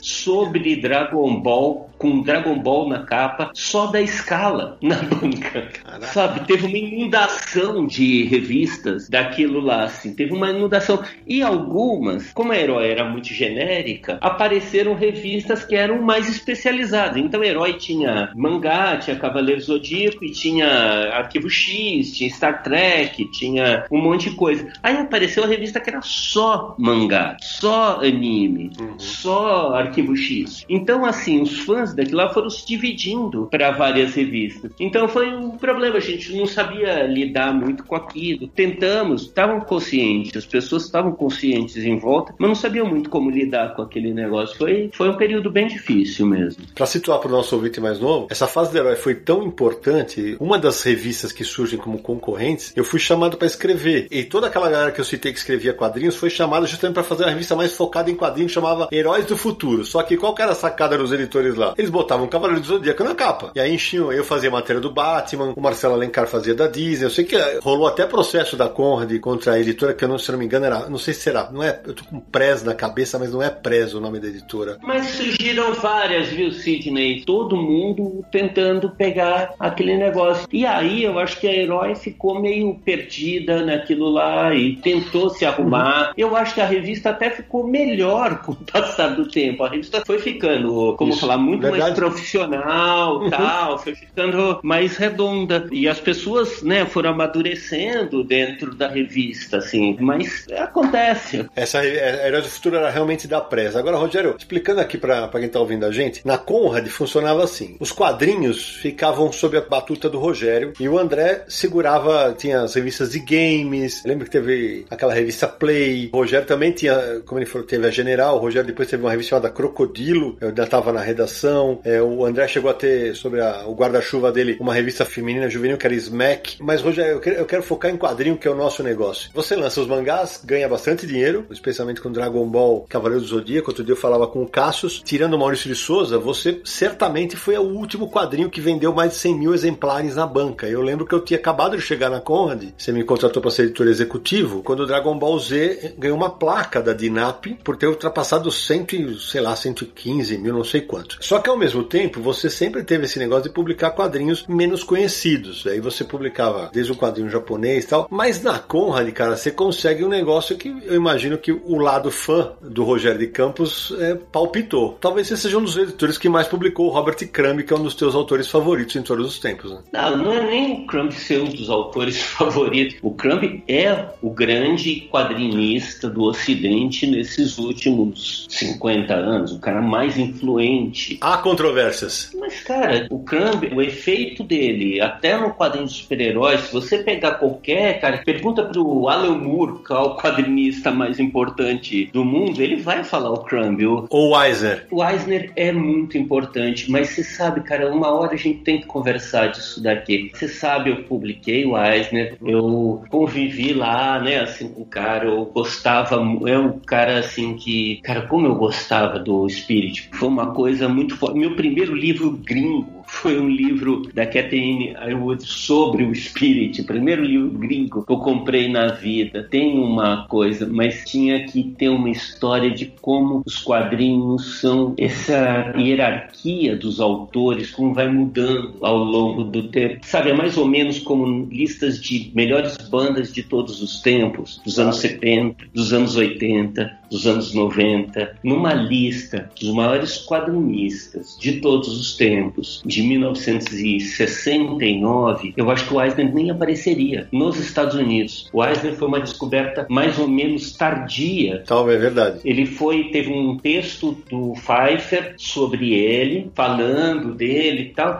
mas que surgia como uma coisa mais ou menos obscura, longínqua, mais ou menos como eu falando do Benny Kriegston, sabe? Hoje em dia. Ah, um autor muito bom, olha lá, tal, não sei o quê. Mas ele não teve, não teve essa, esse efeito, essa influência sobre o que aconteceu depois. A, a gente fala, por exemplo, Benny Kriegston, por exemplo, era um cara que, que era até hostil contra o Eisner, sabe? Teve seus problemas com o Eisner. Então, assim, se a gente pegar, aqui estamos falando debate de coração aberto, né? Como Sim. falar, mas eu acho que assim o, o Kurtzman é um autor que teve muito mais influência do que o Eisner. Eu acho que dependendo do nicho. O Karl Barks teve uma influência muito grande, né? Então, assim, eu não sei. Se você pegar o Kurtzman, por exemplo, o Kurtzman não só esse quadrinho underground americano, mas sem o Kurtzman, eu acho que não existiria, por exemplo, Asterix. Asterix é fruto direto da experiência. O Butini era amigo do Kurtzman, ele conviveu antes de ir para a França, ele viveu ali na turma em torno do Kurtzman e da revista Mad. Então, assim, o Kurtzman é uma influência básica do Crumb. Eu tô falando tudo isso daqui, mas eu tô pensando ao mesmo tempo que eu tô falando. Não é uma coisa que tá consolidada na minha cabeça. É, mas é, porque é natural, né, Rogério? As escolhas, evidentemente, é tem fã que vai preferir esse ou aquele, mas eu queria justamente que você explorasse isso. Como foi para você publicar o Crumb? Você, cara, você publicou acho que quase tudo dele. É, não, tem muita coisa ainda por publicar, mas é, publiquei bastante, desenvolvi uma, uma boa relação, a gente tem uma ótima relação, temos essa coisa da empatia, temos uma visão de política, de quadrinhos muito semelhante. Você sabe que eu fiquei vacilando muito tempo evitando conhecer o Crumb, porque eu temia, sabe? Porque às vezes acontece esse negócio, você admirar demais uma pessoa,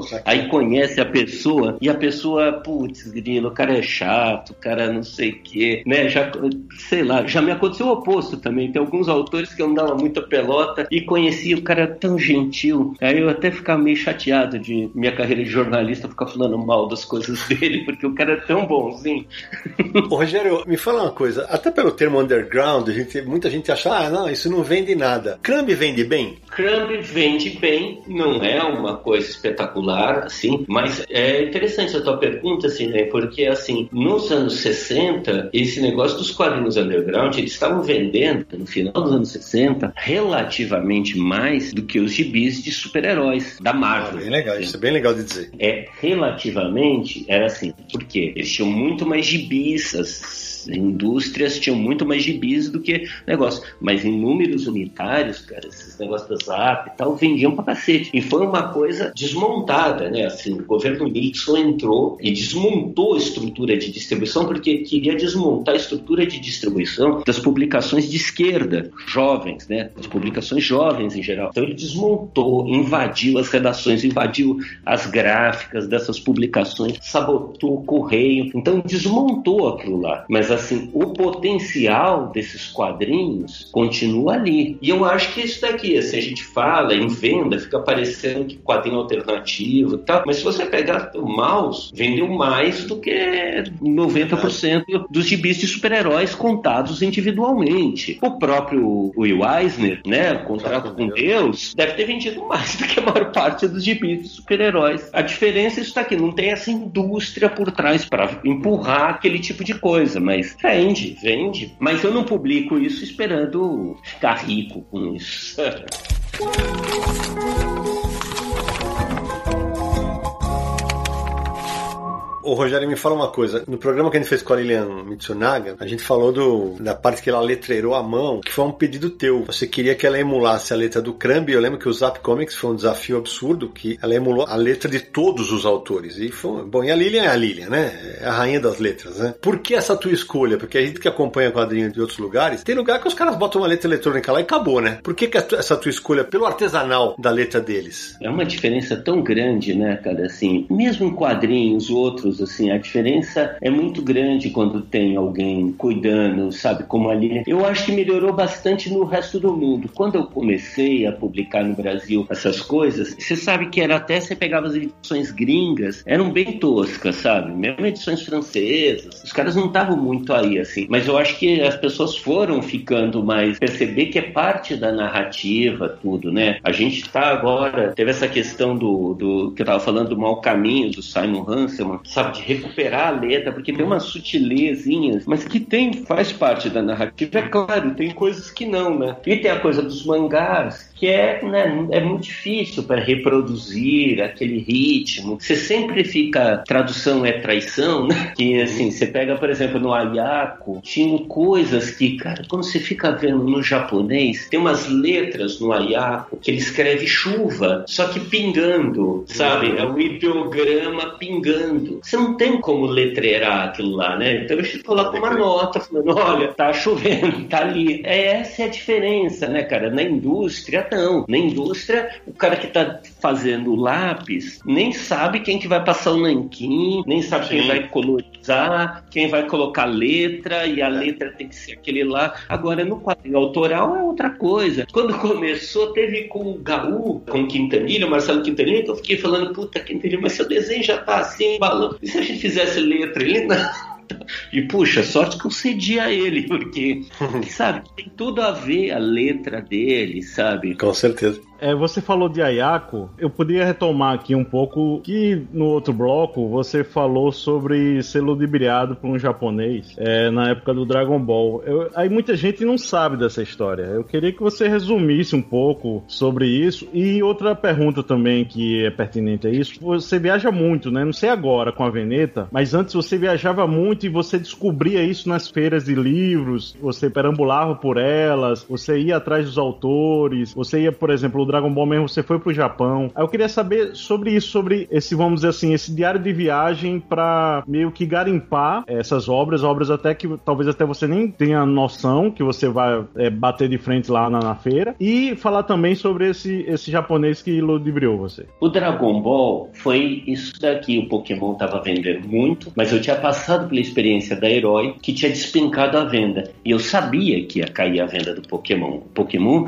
chegou a. A gente chegava a colocar, a tiragem chegava a 250 mil exemplares, né? Então vendia, vendia muito. E aí eu queria fazer alguma outra coisa. E aí eu me lembrei do Dragon Ball, que era uma coisa que lá no tempo da Herói era uma coisa que tinha aquela expectativa que Dragon Ball ia virar um novo Cavaleiro Zodíaco, que Dragon Ball era maior do que Cavaleiro Zodíaco. E é mesmo, né? Quando você vai no Japão, Cavaleiro Zodíaco é uma coisa lá, as pessoas, muita gente nem se lembra, né? Assim, de Cavaleiro Zodíaco, mas Dragon Ball ficou, é uma coisa que. E aí eu falei, não, vou atrás de Dragon Ball. Só que eu queria publicar o Dragon Ball colorido, que era coisa que nem replicar o que tinha feito com Pokémon, fazer com Dragon Ball. O anime, os quadrinhos do anime, que foi o que a Abril já tinha publicado. Tinha tentado publicar, não tinha vendido nada, mas eu, não, vamos, vamos tentar novamente. Aí eu tentei, fui lá conversar com o povo da Shueisha, aí aquele senhor cuidava dos direitos autorais, ele me falou, não, mas não, não, não. Primeiro não queria nem falar, porque não sei qual a experiência que ele tinha tido com os brasileiros, ele não queria nem saber de Brasil, não queria negociar com o Brasil. Passou um tempão, ele topou conversar comigo, depois de muita insistência, porque me via nas feiras. Aí sentamos e aí tudo, ele, aí eu falei projeto, queria publicar aquilo, ele falou, olha, não, se você quer publicar esse daqui, colorido, você tem que publicar esse daqui, o preto e branco antes. Aí eu falei, hum, mas preto e branco no Brasil não vende, preto e branco, você vê, as crianças não lê, quem lê preto e branco é o leitor do Tex, sabe, velho. ninguém lê, ninguém lê quadrinho preto e branco, sabe? Tem que ser colorido e tal. Ele não, se quiser, esse daqui. Aí eu, ixi, não vai dar. Aí eu voltei pro Brasil, conversamos e tudo, aí chegamos falando, não, vamos comprar os direitos preto e branco e a gente já compra o direito do colorido, depois chega na hora a gente lança o colorido e não lança o preto e branco e pronto. Aí cheguei lá, falei, não, tudo bem. Aí eu tinha, era um negócio que eu ia fazer, a gente ia planejar de fazer uma tiragem minúscula desse preto e branco, só para livrar pra gente fazer o colorido. Aí ele falou, é, mais uma coisa, tiragem mínima 50 mil exemplares. Ui. Aí, tá. aí cheguei, pensei lá, não. Eu, sabe o negócio? Eu vou falar que imprimi 50 mil exemplares, imprimo 10 mil exemplares, pago os royalties como se tivesse feito 50 mil e vamos lá, anda com esse negócio. Aí ele chegou na reunião seguinte, ele falou: mais uma coisa, tem que ser igual no Japão. Aí eu falei: como igual no Japão? Aí ele falou: de trás para frente. Aí eu falei: ah, ah isso. Aí fui pro hotel, conversamos, conversamos aqui com o Brasil, aí chegamos à conclusão que, olha, não ia vender de qualquer maneira esse negócio, porque é preto e branco. Então vamos lá fazer, falamos que vamos fazer e pronto. Aí publicamos. E aí foi isso, assim, sabe? Porque eu já vi os caras falando que não, descobri os quadrinhos, trouxe mangá pro Brasil. Falar, ó, cara, na verdade quem trouxe mangá fui eu. Mas na verdade o mérito foi lá que me obrigou a publicar. Eu espero que você tenha pago unzinhos pra ele, viu? Ele me pagava uns jantares depois, ele ficou muito amigo meu. Ele me pagou uns jantares maravilhosos na Itália, nos Estados Unidos. E ele ficava falando pra todo mundo: esse rapaz é muito inteligente. Porque eu tinha obedecido ele. ele dublou o Jack Chan. Ele era um crítico de cinema antes. Ô, Rogério, é Vai. por isso que o- os mangás, primeiramente, saiu preto e branco, então porque a gente via que. Eu, eu me lembro que eu comprei essa edição e eu via que tinha nuances de, de cinza, que eu sabia que era colorido ali, né? e algumas aberturas, né, de cada capítulo. Então Porque quer dizer que foi por causa disso. Né, Então, porque no Japão é, acontecia isso daqui, né? As revistas eram publicadas em revistas mix, né? Que tinham aqueles grandes mangás, aqueles tijolões de mangás com várias histórias, e às vezes tinha isso daqui, que tinha parte era colorida, parte era preto e branco. Às vezes, nas edições em livro, às vezes saíam colorido, às vezes saíam preto e branco. Quando a gente foi fazer, não dava para fazer esse negócio, né? De fazer essa coisa, porque não tinha nem, não tinha, não formava nem caderno para isso. Ô, Rogério, me fala uma coisa. O final da Conrad, eu já tinha sido demitido da empresa e tal. Você e o André, vocês sempre foram amigos quando vocês criaram a Conrad. Houve um rompimento. Hoje, a relação de vocês existe ou ela, ela basicamente acabou? Ah, Sidney, quando você passa dos 50 anos, você tem que esquecer, sabe? Você tem que Uhum. esquecer as dívidas, você tem que esquecer o que você acha que se deve. Foi, sabe? Assim, eu encontrei o André recentemente, foi ótimo. Vi o filho dele, o Tomás. A gente teve as divergências. Esse negócio de grana é um problema nas coisas, mas e tem isso, assim. O André foi o cara que ele me incentivou muito a fazer as coisas. Eu não teria montado a editora se não fosse ele. Esse negócio dos quadrinhos foram ele a Cris, é, e os livros foram ele e a Cris, porque eu tava cuidando lá de. Imagina, eu cuidei de Chiquititas e de Pokémon. E aquilo lá dava o dinheiro da editora. E aí eu tava, tá, frustrado, porque eu queria fazer outras coisas. Eu não queria. Nunca tive, como eu falei, nunca tive o- a ambição de virar o grande empresário, sabe? Eu queria fazer minhas coisas. E, e, tava, e aí eles permitiram que eu fizesse os quadrinhos, permitiram que eu fizesse os livros. E a coisa foi crescendo e tal. Então, assim, é isso que é o importante, sabe? Das coisas. E, e no final sou agradecido a eles, sabe?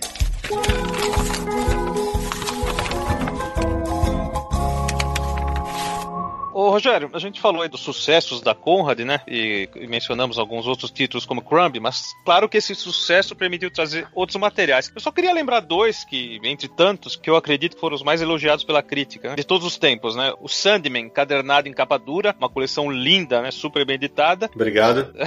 E o Calvin, né? Todos os volumes do Calvin, uma coisa maravilhosa. Isso aí fez sucesso comercialmente ou foi mais sucesso de crítica? Como foram esses dois títulos é, pela Conrad? Então, mais uma vez, cara, você vê como é que é o negócio. O Sandman, eu resolvi, fui atrás desse negócio para publicar aquele Caçadores de Sonho, era uma, uma edição única dele. Isso, o New Gamer veio até o Brasil também. É um livro ilustrado escrito pelo Neil Gaiman com desenho do Yoshitaka Amano, japonês. Exatamente. Aí eu ia fazer, conversei lá com a Ellen Fakir, que cuidava, que era gente do negócio, e aí eu queria fazer em parceria com a Devir, com o Douglas. Negociei, falei com o Douglas e tal. Só que aí a DC falou que não topava logo de duas editoras na capa. Hum. Eles não queriam duas editoras.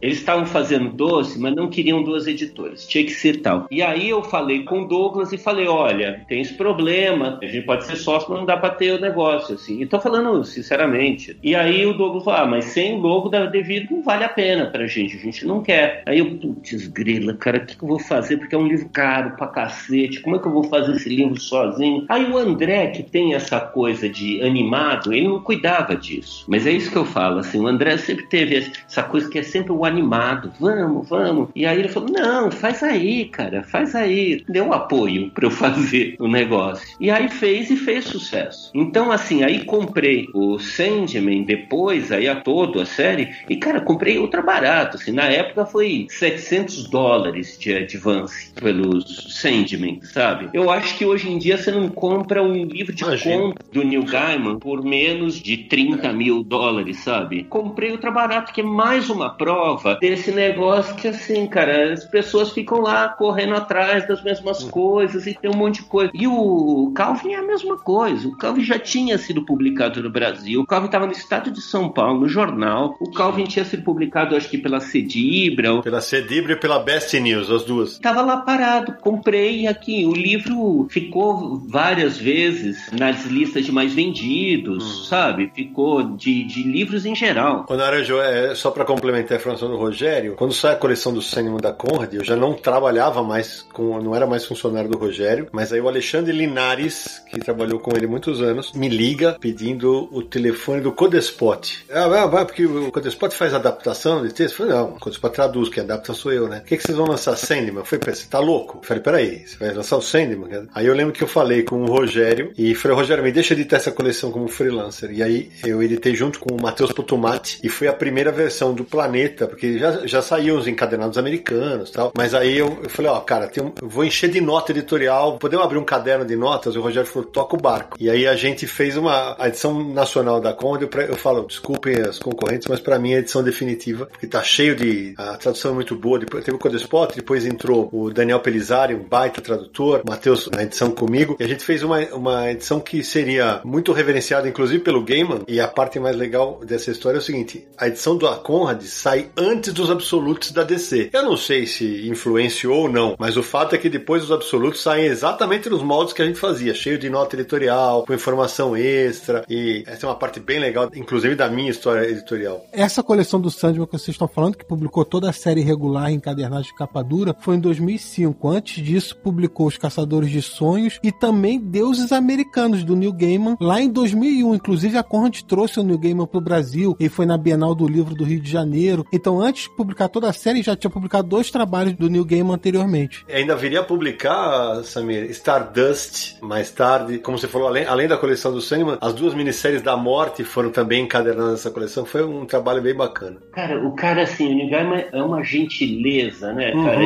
E, e, é um negócio com os fãs. Ele ficou, foi um recorde histórico na, na livraria, na Finac de Pinheiros. Foi lindo. Cara, ele autografou 1.200 livros. Foi uma coisa que nunca tinha acontecido. Eles tiveram que desligar as escadas rolantes, tiveram que dar senha para as pessoas. A livraria fechava às 10 da noite e foi até a meia-noite aquele dia, porque tinha fãs, assim, é impressionante. Mas esse negócio que o Sidney está falando é muito interessante, que é esse negócio de um certo pioneirismo da gente internacional, porque as pessoas não se tocam muito disso. O Neil Gaiman várias vezes ficou falando do, das edições brasileiras, não só da edição da Conrad, viu? Porque a edição também da, da, da Globo. Globo, né? Do Leandro, ele elogiou bastante. E o negócio da Conrad, assim, a gente várias vezes teve, por exemplo, tive um pau gigante porque a gente publicou aquele Livros da Magia, que era baseados no quadrinho do Neil Gaiman, hum. e era um livro de texto, e eu queria fazer uma capa de um jeito, eles queriam aquela capa do jeito deles e tal, não sei o que. Chegou numa hora, eu falei, ó, oh, é o seguinte, já foi pra gráfica assim mesmo, e a gente muda numa segunda edição. E foi uma briga gigante. Passado meses, eles começam a pedir a capa da edição brasileira para usar na Europa, porque os hum. caras na Europa tinham gostado da edição nossa. Olha O Game Pés Descalços, ele saiu na Índia porque eles conheceram a Vita, a editora na Índia, conheceu pela edição brasileira. A edição alemã saiu por causa da edição brasileira. A edição francesa, eu li numa entrevista que o autor falava, o editor contando como tinha começado a editora dele, e ele falava que tinha começado com Game porque ele tinha visto a edição brasileira. Então, assim, tem várias capas, sei lá, do Milo Manara. O Manara várias vezes falou que as edições nossas capas, melhores capas do mundo, são as capas que a gente já feito lá da Conrad e foram reproduzidas em vários outros países, sabe? Então teve esse tipo de coisa, sabe? Frequentemente,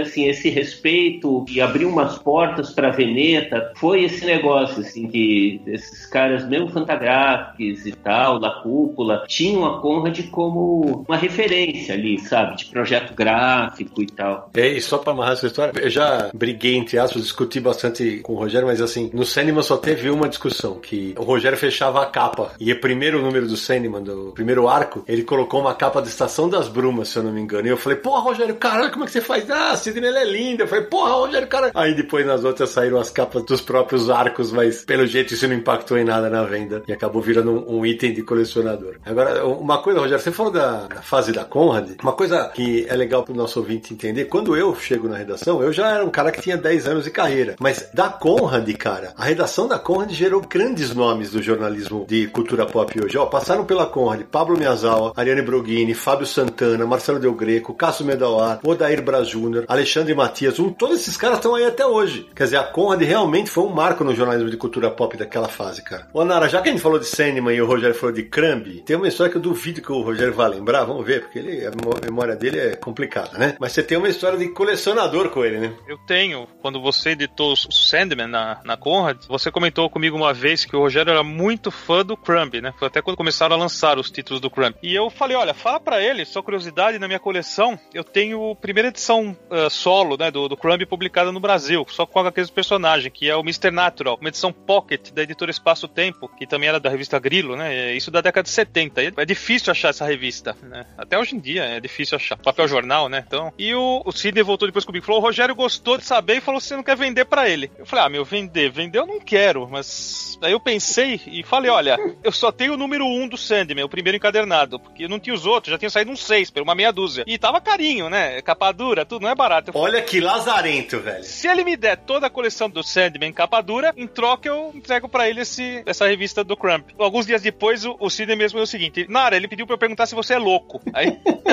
Aí eu falei, não, louco não sou. Mas, pô, eu não sou eu que tô querendo vender. Ele que quer comprar. E aí ficou ah, por é? isso mesmo. Morreu não, a história. Eu Passado não me lembro disso. Passado umas três semanas, o Sidney me liga e fala, passa lá na Conrad que tem uma caixa pra você. E aí eu fui lá e você pediu pra eu subir lá, eu conheci toda a redação, fiquei batendo um papo com você lá uns 10 minutinhos, conversamos. Muito simpático, como sempre. E você ficou com o Crumb e eu fiquei com a coleção do Sandman, que eu tenho aqui. que eu tenho aqui até hoje. Adoro, adoro. Ô, Rogério, ele nem é japonês pra tapear você, tá vendo?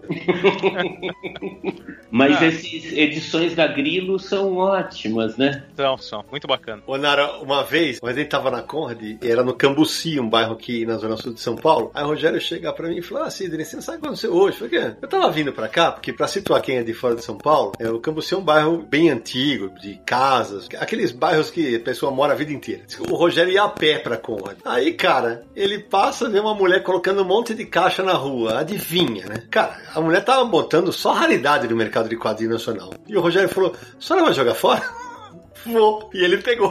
Cara, você tem uma ideia, tinha a coleção completa do gibi semanal guardado uhum. em plástico. Cada um dos exemplares tinha assim um pasquim, tinha o jornal Ex, que era da turma do, do, do Grilo. É impressionante. Você, cara, você fica imaginando quantas dessas coisas não são perdidas por aí, né? Porque a mulher tava colocando no lixo, eu perguntei, era o pai delas que tinha morrido e elas estavam jogando no lixo as coisas dele. Quanta coisa não é, não é perdida, sabe?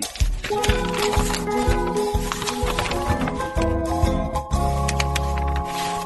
Rogério, mas aí veio o fim da Conrad. A Conrad começou a definhar, infelizmente, e você vende a editora para a Companhia Editora Nacional. Mas assim, não teve o fim da Conrad, né? Você Boa. vê, é isso. A Conrad estava, como eu disse, assim, passou um momento muito difícil, muito apertado, mas assim, a gente conseguiu, tava lá, foi tocando, a editora no azul, vendemos a Conrad e a Conrad continua até hoje. Então, uhum. assim, tem um negócio de uma boataria de que isso, isso. E, cara, a existência da Conrad hoje é a prova que aquela boataria toda era mentira. Mas só que aquelas mentiras, aquele negócio, foi uma coisa muito difícil para a editora administrar. Aquilo tornou muito difícil. Como eu disse, né? Assim, você tem que administrar gráficas quando estão as boatarias falando que a editora está fechando. Direitos autorais, negociar as coisas, sabe? Então foi um período muito difícil, mas a editora continuou e eu fico muito orgulhoso. A editora continuou lá, foi vendida para a Companhia Nacional e eu tinha por acordo, eles queriam que eu fosse para lá. É isso que eu queria explorar, porque você, agora há pouco você brincou que você não queria ser dono de editora, mas aí você vai para ser, entre aspas, funcionário, né? Eu fui, então, e eu fiquei tão contente nesse sentido, porque era isso, eu ia ser editor, os caras falaram liberdade absoluta, toque como você quiser e tal, a editora vai estar tá aqui, enfim, fui, e me dei bem, era para ser um período de um ano, que era para ser esse negócio. Eu fiquei quatro anos lá, porque eu também não imaginava de voltar a ser editor, sabe, dono de empresa. Só que aí, passado uns tempos, começa esse tipo de coisa. Por mais que a Conrad eles me dessem liberdade, tivesse uma relação muito boa com os novos compradores, foi um período também muito escola para mim, porque eu tinha montado a Conrad sem nunca ter trabalhado numa editora de livros. Então foi a primeira experiência minha numa editora de livros mesmo, porque aí eu fiz parte parte da diretoria, fiquei acompanhando questão lá, livro didático, livro de outras coisas. É... Mas, Rogério, nesse período a gente viu também que o catálogo de quadrinhos da Conrad, ela decaiu, né? Teve poucos, eu acho que praticamente tinha um ou outro, acho que Verão Índio era dessa época, do Manara e do Prati. Aí veio o Calvin Haroldo, depois, posteriormente, algum tempo depois veio o Game em 10 volumes, né? Que é o Leitura Oriental. Aí eu queria saber, foi uma decisão lá de cima de enxugar essa, esse catálogo? Olha, na verdade, não foi. Na verdade, cara, se você olhar, eu acho que o último ano da Conde independente caiu muito. Na Conde depois comprou, não, eles me deram carta lá, fiz o Quintanilha, por exemplo, os álbuns coloridos, saíram disso daqui, o Daniel Og, o Júlio Cavaleiro, teve várias coisas, o Marcati, né? Teve várias coisas que foram uhum. Lançadas no negócio. O que teve foi que por mais que me dessem liberdade, tivesse uma relação respeitosa, era outro perfil, era outra coisa. E aí chegava numa coisa assim de alguns quadrinhos que eu também me, vocês sabem que eu gosto e que assim é uma editora lá de uma família tradicional, sabe? Os uhum. caras têm lá os didáticos. Uhum. E aí assim eu pegava lá mostrava os quadrinhos, os caras ficam de cabelo em pé. E eu falava,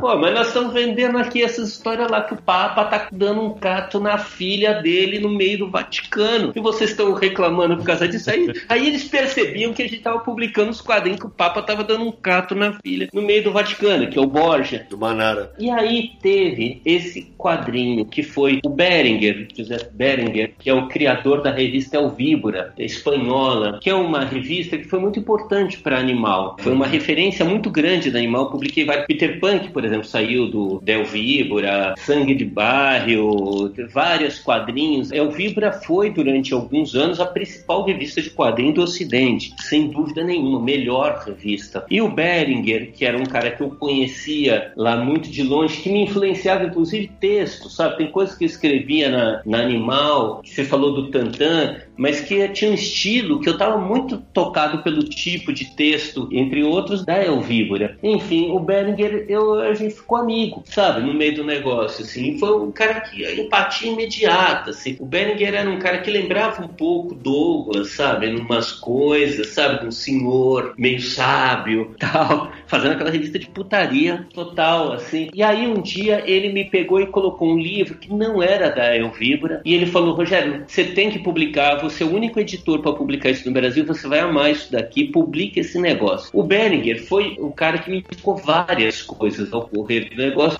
e eu acho que indiquei algumas coisas para ele também. A gente tinha um bate-bola, e aí ele pegou e mandou. Só que eu achei a capa sem graça daquele livro, deixei de lado, não li. Até que passado muito tempo, eu peguei e li o livro e fiquei entusiasmado com aquilo lá. E aí quis comprar direito, só que não cabia dentro da Conde ali, dentro do IBER Da editora nacional. E aí eu conversei com o dono, que da, do IBEP, falei, olha, cara, eu quero fazer, tem que publicar isso daqui, eu sei que não vai dar dinheiro, não vou querer ficar convencendo vocês que isso é um negócio lucrativo, mas eu quero publicar. E, e aí conversamos e foi bem amistoso, eu tinha uma quarentena, né? Eu tinha que cumprir lá um período de sem montar uma editora depois, e aí ele me liberou daquilo lá do finalzinho, tinha um finalzinho daquilo lá, e aí eu montei a Veneta para publicar o Arte de Voar, que é esse quadrinho sobre a Guerra Civil Espanhola, que é um quadrinho que foi o motivador, assim, sabe? O start de eu montar a Veneta. Aí eu já imediatamente na Veneta já veio,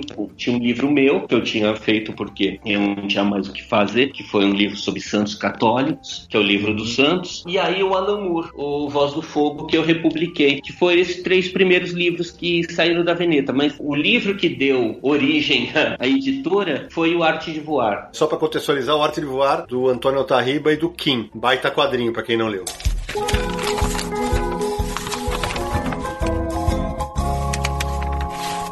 Ô, Rogério, então você disse que é um saco ter editora, de ter empresa, tava cansado disso, vendeu, e aí abre uma nova editora. Então, o principal motivo de você, mesmo não gostando, ter fundado uma nova editora e estar tá trabalhando nisso é para poder publicar o que você quer sem ter muitas discussões é, a respeito? Sim, é exatamente isso. É por isso que eu montei uma editora chamada Veneta, porque eu publico o que me dá na Veneta. Nunca, nunca mais, sabe? É para publicar o que eu acho que tem que ser publicado. E dane-se, inclusive, dane-se os leitores. Eu vou publicar porque é importante publicar aquilo lá. Os leitores que depois estão atrás, sabe? É uma editora sem rabo preso, inclusive com os leitores.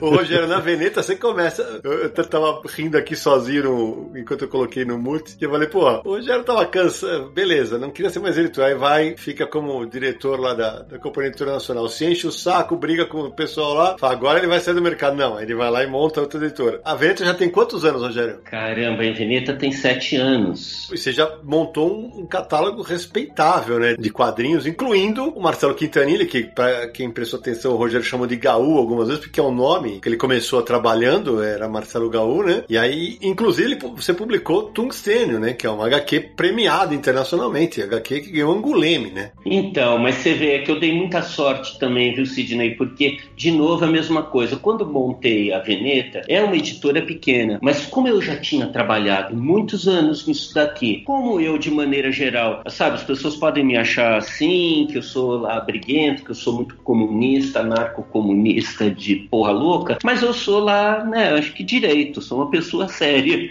no negócio, cumpro os acordados e tal. Então isso me facilitou muita coisa, assim, com gráfica, com distribuição, e isso me teve também isso daqui. Quando eu montei editora, imediatamente, a editora pequena, sabe, o Crumb, estamos aí, sabe, vamos aí. O Gaú, o Quintanilha, Marcelo Quintanilha também. Então, quando montou a editora, já tinha uns autores muito de respeito ali para fazer assim. Foi uma sorte, dei muita sorte nisso daí. O Rogério, tá, o Sidney comentou Tungstênio, que foi premiado Anguleme, mas outros quadrinhos da Veneta foram premiados, né? Angola Janga foi premiada, Cumbi foi premiado, Carolina foi premiado. Como é que você vê esse movimento de publicações da Veneta com esse reconhecimento? Olha, na verdade, o mérito não é da Veneta, são dos autores mesmo. O que acontece sim, no Brasil sim. é que é isso, cara, deu um amadurecimento nesse período, é uma coisa incrível, porque os editores, pode ser uma coisa tosca, nós editores, as editoras vão e voltam, mas os autores foram evoluindo sem parar, sabe? Animal parou, mas aquela pessoal que estava lá trabalhando com animal, que estava lendo animal, continua elaborando. A Conrad parou,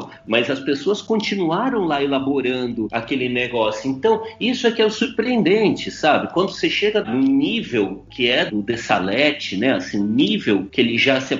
O João Pinheiro, né, cara? Você pega o João Pinheiro, Sim. é uma coisa assim impressionante. O João Pinheiro, no Brasil, é até engraçado, porque no Brasil não se fala muito, mas na, a mídia na, na França, cara, trata o João Pinheiro assim. É um cara, uma crítica dele falava assim: é, todo quadrinista tem que ler esse cara, tem que ver, para ver as possibilidades da linguagem de quadrinhos. É nesse nível que ele é tratado, sabe? O Dessalete ganhou o Eisner, Eisner, mas antes de ganhar o Eisner, cara, ele ficou concorrendo com, com que você vê, de melhor roteirista, concorrendo com Quintanilha e com Jodorowsky. Assim, é, é nesse nível do negócio, sabe? Tanto o... que Kombi, o Eisner, ele ganhou de uma obra de Gibrat que tava também. Era o Voo do Corvo, tava disputando também com Kombi e Kombi desbancou Gibrat. É, então, cara, é um movimento inteiro disso daqui, assim. Eu de verdade, assim, nunca vi essa cena de quadrinhos que aconteceu nesses últimos anos. É uma coisa inédita no Brasil. Olha, dá um nó na garganta quando a gente vê essa destruição que estão fazendo nesse país, justo nessa hora, cara. Justo nessa hora, esse desmonte de tudo, porque isso também foi resultado dessas políticas de governo que não é só do PT e tal, mas é até um pouquinho antes, mas que já começa ali, que já existe um espírito na naquele momento, que era um processo de inclusão, um processo de inclusão do país, sabe? Então, inclusão de índio, inclusão de minorias, de negros, de, sabe, inclusão. E tinha o aspecto cultural desse negócio, que é de inclusão do funk, de inclusão da música do Pará, de inclusão, de trazer, de, de fomentar isso daqui, de dar incentivo. E os quadrinhos viveram muito isso daqui. É isso que tem a ver também com esse, esses eventos que aconteceram. Os eventos foram chave. Essa cena brasileira deve muito a pessoas que nem o Roberto lá da Casa 21 que montou a Bienal, depois foi fazer o FIC, depois que ficou tocando os meninos lá, a Bienal de Quadrinho de Curitiba. Essa cena toda teve uma política mesmo que atabalhoada, tal, não sei o que, uma política nacional para gerar isso daqui. E isso tudo está em xeque agora, né, cara? Então, assim, é uma coisa assim que dá, um, dá uma angústia, né, cara? Também por esse aspecto, né? Que assim, que as Sim. coisas estão assim, nível no Brasil, cara. Eu fico imaginando vários caras, moleques assim, que, pô, no tempo do animal, imediatamente seria capa do animal, sabe? Então fazendo fanzine. O nível subiu desse jeito. É muita coisa boa, assim, de muitas editoras e muitos independentes, e isso está acontecendo. Então, assim, você vê, por exemplo, o João Pinheiro, falei, mas tem o Petreca publicando em vários é, lugares, o Juscelino, cara, a gente vendeu até para Finlândia, até para Rússia, sabe? A editora da Marvel publicando isso daqui, a editora da Marvel na Rússia publicando o autor brasileiro. Então, as coisas estão acontecendo, as pessoas têm um respeito por quadrinistas brasileiros, sabe? As pessoas procuram, você conversa com editores editores. Antigamente eu ficava tentando empurrar os autores brasileiros. Agora, cara, as pessoas estão curiosas. Manda, manda. O Angola Janga, a gente vendeu os direitos para a França antes do livro estar tá pronto. Eles já tinham comprado o direito antes de ver o que seria. O Rogério, é você que negocia os autores que você publica aqui? Olha, a gente tem uma agente com que trabalha, que fica em Nova York e Europa, e ela tem sido muito responsável, que é a Alessandra, que é muito responsável por esse negócio. Tem esse negócio que a gente tem mais contato hoje em dia até com a internet e tem isso aqui. Eu sou macaco velho, né? Sou, tô aqui, então as pessoas me conhecem, a gente conversa já e fala. E é isso. E não é de eu ficar tentando empurrar também, não é de vender nesse sentido, é de apresentar para as editoras que tem a ver, sabe? As pessoas estão sintonizadas, sabe? E o Quintanilha, cara, o Quintanilha, você anda em Angoleme com ele, as pessoas vão pedindo autógrafo nele na rua. É uma coisa engraçada, assim. Ele é muito muito popular.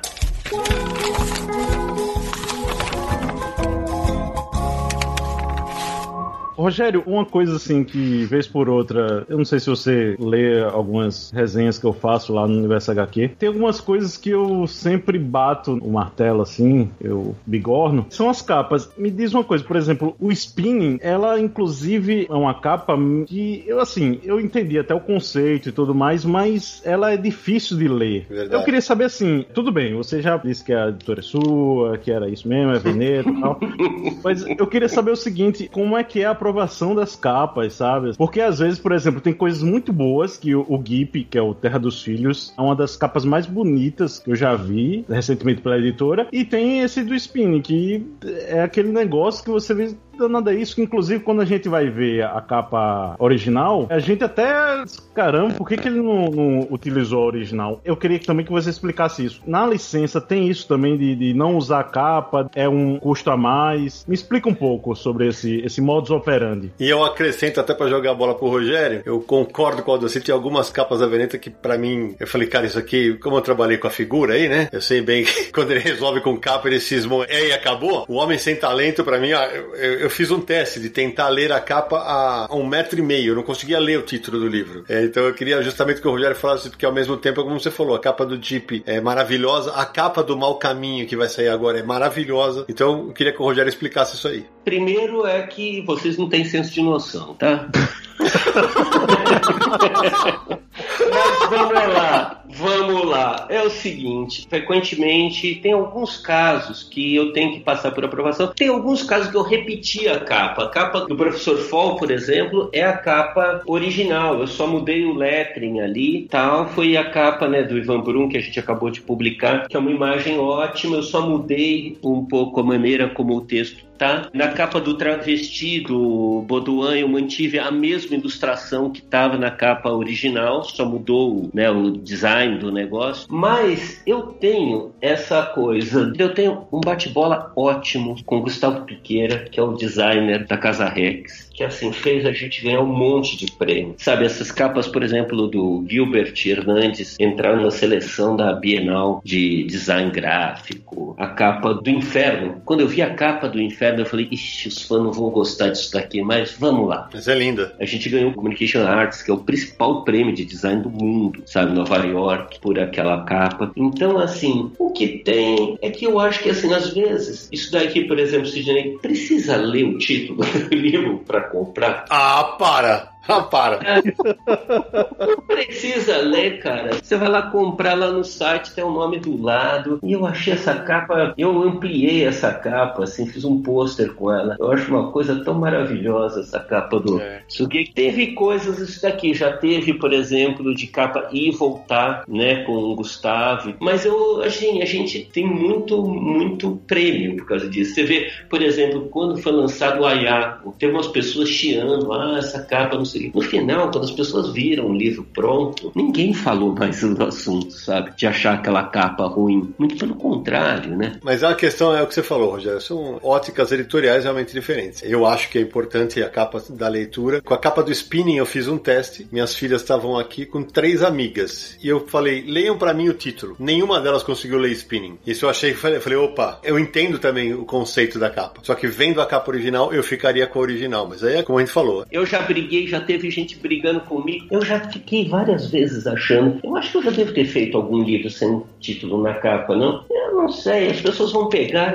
e vão olhar o livro e vão se interessar por aquilo e vão folhear ele. Ainda mais como é hoje em dia. As capas tradicional lá francesa não tinham nem imagem nas capas, né, antigamente. É como eu falei, é uma ótica editorial. A minha é diferente, mas, é, mas respeito a sua. A capa do Peplo, por exemplo, é a mesma capa da edição americana. A gente repetiu a edição americana. As capas do Gilbert Hernandes, o Gilbert adora, né? Já falou mais de uma vez. Ele... E são bem legais. Tem tudo a ver legais. com ele, que é uma coisa meio, até meio brega, né? Assim, de uma coisa de cor exagerada. E tem a ver com ele, sabe? De placa de caminhão, de placa de boteco, sabe? De beira de estrada. Então, me agrada muito quando eu olho.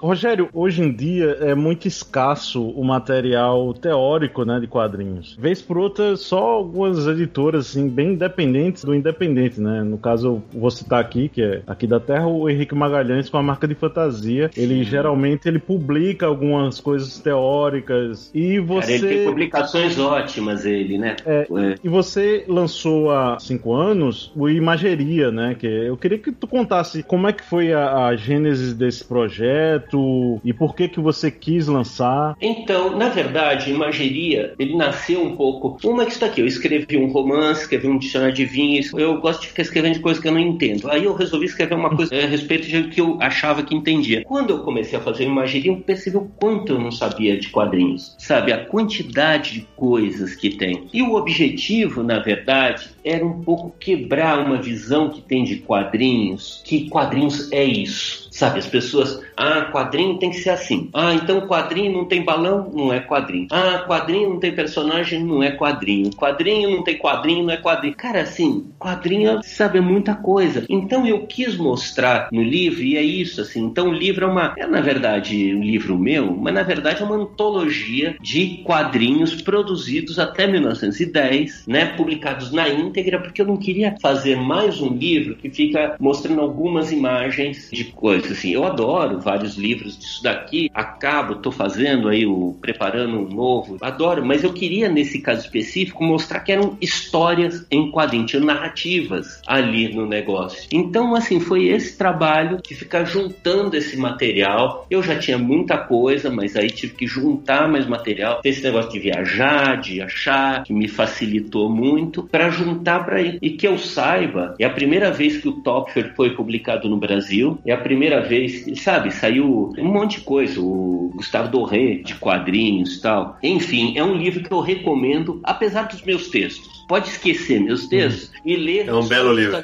quadrinhos, são fantásticos. O Thierry Groestin, que é o crítico francês, ficou reclamando que eu faço uns textos curtos de alguns autores que ele achava que deveria ser maior e tal. Mas eu fiz assim o livro pensando no autor dos leitores brasileiros, né? Agora vai ter uma edição na Colômbia, tem algumas coisas negociadas para fora, que estamos negociando para fora, mas eu fiz pensando no leitor brasileiro. Aí eu fiz o texto de acordo, mas ele mesmo fala que assim, precisava ter um livro desse na França. Não existe um livro desse na França. Então, é, eu acho que sim, eu tô orgulhoso, fico orgulhoso, mas de novo, não é mérito meu. Teve, por exemplo, a Casa Rex que fica tratando as imagens, que foi os caras que fizeram o projeto gráfico. Meu, recuperar coisa de jornal, sabe, do século XIX, ficar lá tratando imagem para ser publicável aquilo. Eu recomendo muito esse livro, a parte minha, sabe, pode esquecer minhas bobagens, mas vale a pena ler o livro, que são um monte de histórias, são um monte de autores geniais, e a gente chega até a ficar pensando que o auge dos quadrinhos, na verdade, aconteceu antes do século XX. Só um adendo, é, Toffer depois, né, depois de, de- da publicação de Mageria, lançaram algumas antologias pela SESI SP. Sim, vale muito a pena essas edições do SESI, vale muito a pena. Rogério, e projetos atuais? O que, que você tem para contar? Eu acabo de lançar um livro pelo SESC, que é uma história dos quadrinhos, do que eu acho interessante e tal, que eu, aí eu chego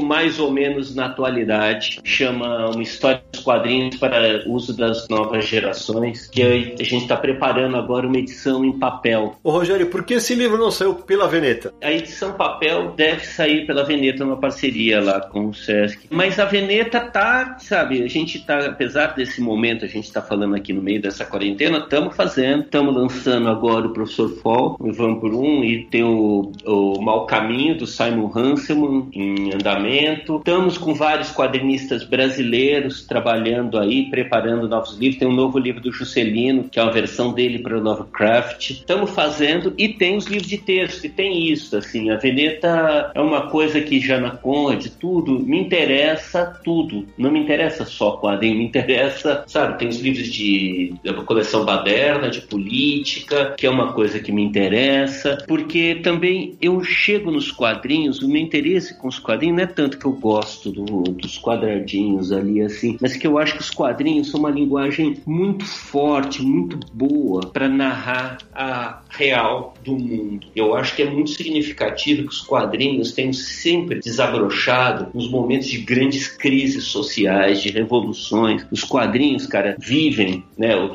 o 68, a gente fala mais de 68, lá o 68, foi um período para os quadrinhos que a gente veio muito à mente, Zap Comics, o Crumb, o Gilbert Shelton e tal, mas também foi aquele momento que o Moebius e o Druyer e os caras invadiram a redação da Pilote e proclamaram aquilo lá propriedade, sabe? Expropriaram aquilo lá para a revolução, sabe? E aquela geração que enfrentou o Gutini e tal naquele momento é que foi fazer a Metal Hurlan, que foi fazer aquela revolução. Na Espanha, foi aquela Elvíbora surge da queda do Franco nos anos 70, a queda do franquismo é o resultado daquilo. Sai, um dos resultados é, a- é a- aquela cena de quadrinhos que não, é- não se resume a Elvibra, tem várias, tem aquela coisa da linha Eclair, espanhola, né? A Frigidaire é resultado direto do movimento estudantil italiano de 77. Está muito ligado aqui. E no Brasil, os quadrinhos, aquela explosão de quadrinhos que aconteceu de chiclete com banana, de circo, a própria animal, é resultado direto do final da ditadura militar. Porque os quadrinhos servem, assim, quando o mundo vira de ponta cabeça, a nona arte vira a primeira. Os quadrinhos viram a grande narrativa. Quem melhor narrou o dia a dia das pessoas lá na, da cena do, de 68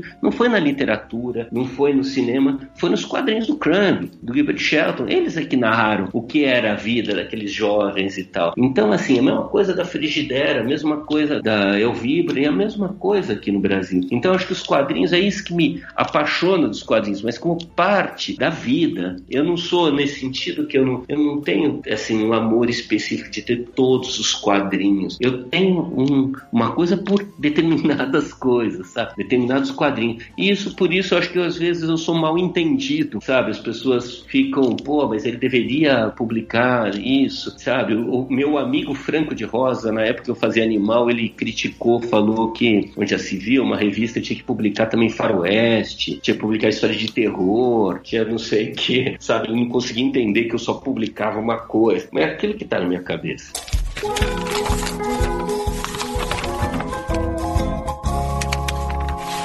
Ô, Rogério, recentemente você escreveu um texto para o 451, site que está na Folha de São Paulo, sobre as livrarias no Brasil, né? Tá uma crise no mercado, várias delas com problemas sérios financeiros, pediram concordata, fecharam lojas, é, a ponto de falir. A própria Abril passou por um momento difícil também recentemente. Como é que você viu o mercado atual, essa crise que se abateu sobre o mercado, agora um pouco mais agravada, e esse problema todo com as mega livrarias que tem no Brasil? É, a gente vai inclusive linkar esse texto no post. Recomendo muito para quem está ouvindo para que leia esse texto do Rogério, que é muito interessante. Até porque o Rogério também é dono de editora, então tá diretamente envolvido com todos os problemas, né? É, então, o que estava acontecendo, tem isso daqui, assim, antes da pandemia, o que estava acontecendo? Já existia essa crise, é uma crise que já está há cinco anos, e existe uma política de desmonte no mercado interno brasileiro. O que significa isso daqui? O Brasil, isso, os quadrinhos, quadrinhos, isso tem muito a ver com os quadrinhos, era o seguinte: durante anos teve um período que o Brasil teve um incentivo à criação do mercado interno, botar gente no mercado. Isso abriu,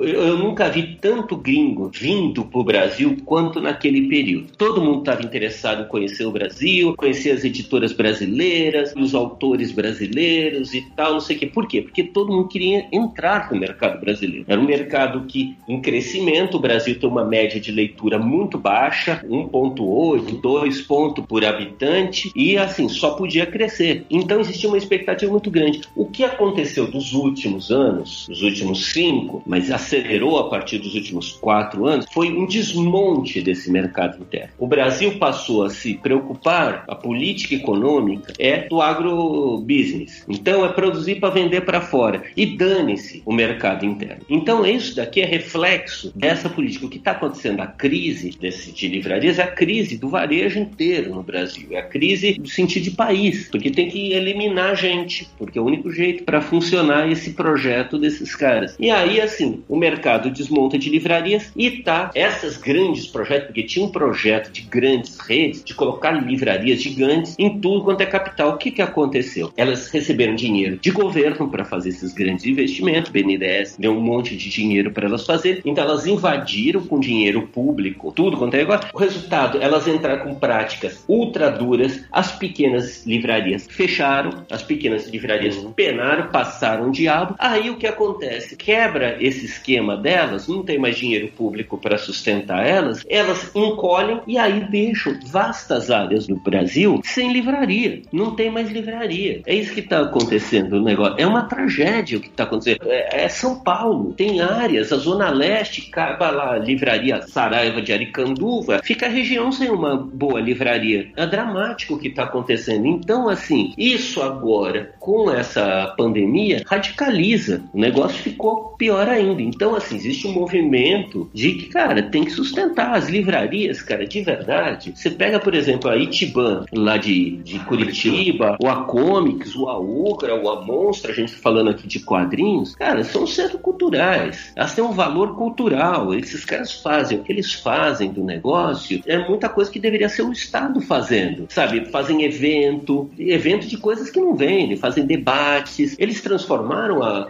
a monstra, o Jorge, por exemplo, da Comics, cara, o cara sustentou um monte de editoras. Não era porque dava dinheiro, é porque o cara tá lá querer sustentar mesmo, fazer um mercado, sabe? Então, assim, uhum. eu acho que vai ter que ter, repensar esse mercado, essa coisa toda, e a relação da sociedade com as livrarias. Não sustentar esses trambolhos gigantes, mas ver essas livrarias pequenas, cara, tem que ter uma política ali. E não dá mais para deixar a mão invisível no mercado sustentar a coisa. Precisa, Sim. sabe? Curitiba vai ficar muito triste se não tiver uma Itiban, sabe? O que, que vai ser daquela? A Itiban é uma instituição lá de Curitiba. A Itiban bota Curitiba no mapa, sabe? Assim, é muito importante. Muito quadrinho foi produzido por causa da Itiban. Muito quadrinho foi produzido por causa da Ubra. Muito dessas Cena deve a esses livreiros. Então, assim, eu acho que tem que repensar isso daqui. Mas aí a gente precisa voltar numa situação de normalidade que não é só o final da pandemia, mas o final de várias outras coisas, né? É, Rogério, só para antes da gente arrematar aí para os finalmente, você falou muito corretamente da crise que dura mais de cinco anos tal. A Veneta, você penou muito com cultura e Saraiva, com dívidas? Sim, cara, penei muito, até porque, como eu disse, foi uma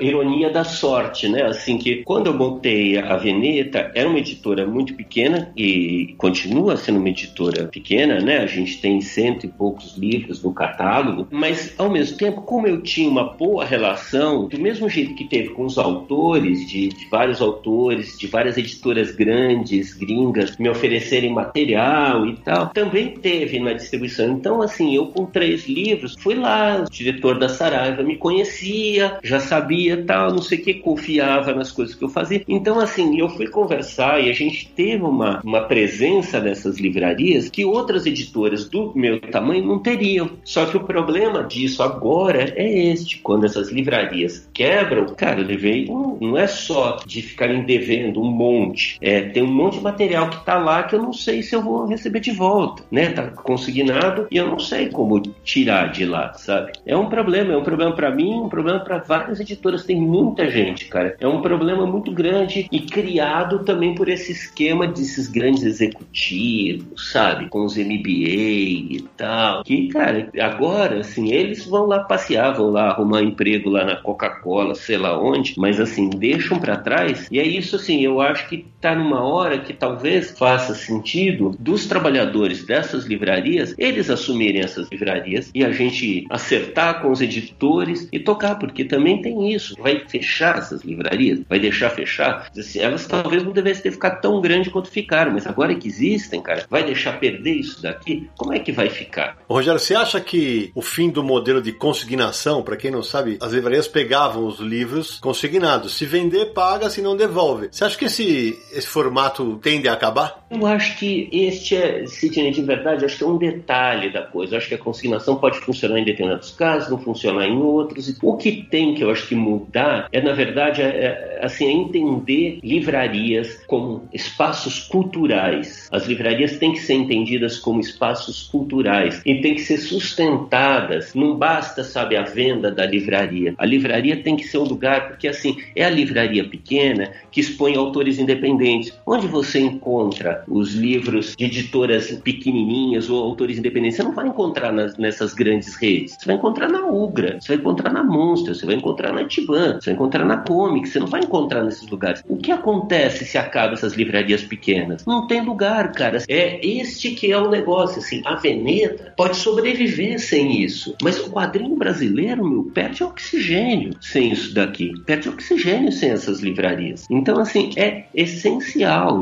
Eu, do mesmo jeito que a gente está falando de literatura, sabe? Os novos autores. Quem que lançam os novos autores? São as pequenas editoras. E onde que essas editoras pequenas colocam os novos autores? Colocam nas livrarias pequenas. Não são as grandes. As grandes, cara, são quase estéreis. As grandes querem vender os grandes best-sellers. Não querem saber de ficar vendendo, ficar no pinga-pinga de tiragem de mil exemplares do poeta, não sei o quê. Não querem saber disso daqui. Então acho que vai ter que ter uma mudança, cara, de mentalidade desse negócio, sabe? Assim, que é isso, cara. Não, não dá. O, a mão invisível do mercado não cuida de ninguém, cara. Não serve. Não serve. A mão invisível do mercado, se deixar, morre todo mundo agora nessa pandemia, sabe?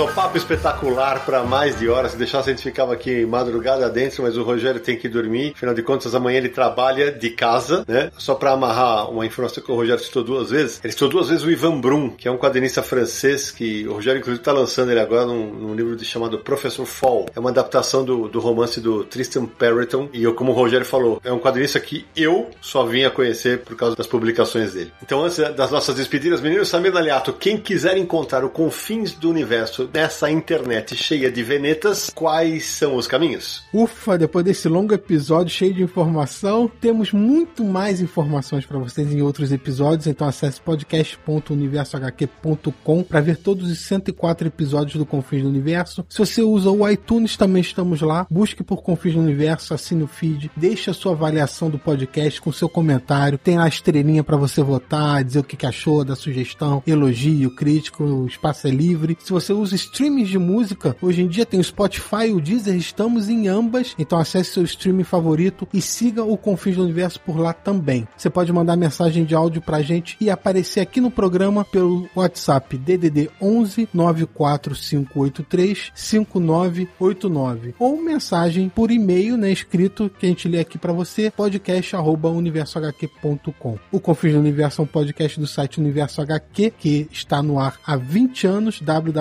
www.universohq.com e nossas redes sociais, Universo HQ no Facebook, no Twitter e no Instagram. Relembrando que temos uma campanha no Catarse, acesse lá catarse.me barra Universo HQ, indique para amigos, para conhecidos e nos apoie também. É isso aí. Bom, meu caro Rogério de Campos, que honra ter você aqui no Confins do Universo. Demorou, foram quase dois anos para a gente conseguir fazer esse programa, mas a gente queria agradecer demais pelas histórias que você contou, pelo conhecimento que você dividiu com a gente. Acho que é extremamente importante para a formação do mercado a gente ter tantas óticas diferentes atuando ao mesmo tempo e você, com certeza, é uma voz muito importante nisso. Então, muitíssimo obrigado pelo espaço e por tanta informação bacana que você dividiu com a gente. Muito obrigado, Sidney. Muito obrigado, Samir. Muito obrigado a todos vocês. Muito obrigado quem teve paciência de ouvir isso daqui até o final. Muito bom. É isso daí. Vão no site da Veneta, comprem lá os livros da Veneta, comprem, prestigiem as livrarias independentes, prestigiem as livrarias independentes de quadrinhos. Elas são muito importantes. Se não cuidar delas bem, a gente não vai ter quadrinho no futuro. Boa. Vamos abrir o microfone aí para o nosso convidado Renato, que ficou ouvindo o programa, que é fã do Rogério. E aí, Renatão, gostou da experiência de ouvir uma gravação de quase quase quatro horas de Confins Universo? Foi ótimo, uma experiência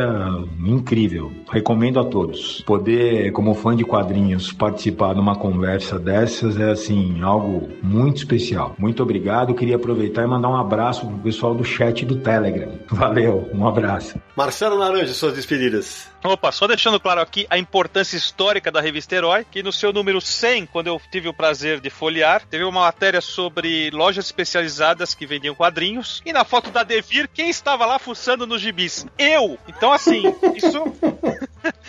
eu não sabia que eu estava na revista. E aí vocês entendem a importância dessa publicação. Obrigado, Rogério. Agradecer demais. O papo foi muito legal. Aldaci Júnior. Nara, Sami, Sidão, sempre um prazer, né? Obrigado por lembrar de mim de novo, porque eu estava quando as coisas estavam rodando errado desde 2018, né? Tomara que eu tenha feito jus à entrevista e ao entrevistado. Renato, nosso amigo, gente fina aí do Telegram, grande garimpeiro dos gibis, obrigado por nos escutar. E Rogério, né? Agradecer por obras como Palomado, Gilberto Hernandes, que venha mais. Mais Gip, né? Debbie Drexler, que eu queria que ela voltasse. E para terminar, sobre resistência, né? Que a gente tá falando um pouco de resistência no mercado, resistência de quadrinhos. Eu vou lembrar o meu amigo do coração humano Manassés Filho, da Comic House, que infelizmente a gente não tem mais a loja física, que sempre tinha sessões de quadrinhos. Trouxe inclusive o Altarriba pra cá, pro Nordeste, e ele tá aí no meio virtual, na itinerância, e força para ele, força pro quadrinho nacional, força pras editoras e que tudo vá melhorar, né? É isso aí. Samir Naliato. Bom, obrigado, Renato, por ter participado aqui da gravação. Espero que você tenha gostado de acompanhar os bastidores do Confins do Universo. Obrigado pela sua presença aqui, obrigado pelo seu apoio, obrigado a todos os apoiadores do Universo HQ. E obrigado ao Rogério, né? Dois anos tentando gravar esse episódio, várias mensagens trocadas, vários testes feitos, uma gravação perdida, mas agora a gente conseguiu finalizar mais uma história de editor pro Confis do Universo. Obrigado. E vamos pro próximo. É isso aí. Eu agradeço a todo mundo que apoia o Confis do Universo, especialmente ao Rogério hoje pela grande entrevista. Samir Naranjo, Aldaci. É, enquanto ele tá gravando aqui, o Naranjo ele tweetou algumas capas da Animal e colocou assim: Animal, década de 80 em bancas. O Chico, que foi meu autor na, na Graphic MSP, grande quadrinista de João Pessoa, escreveu assim: Faço gibi hoje por causa disso. Ainda tenho tudo aqui em casa. Então, que o Rogério continue publicando muitos quadrinhos enquanto ele der na Veneta. E a gente se encontra no próximo episódio de Confins do Universo!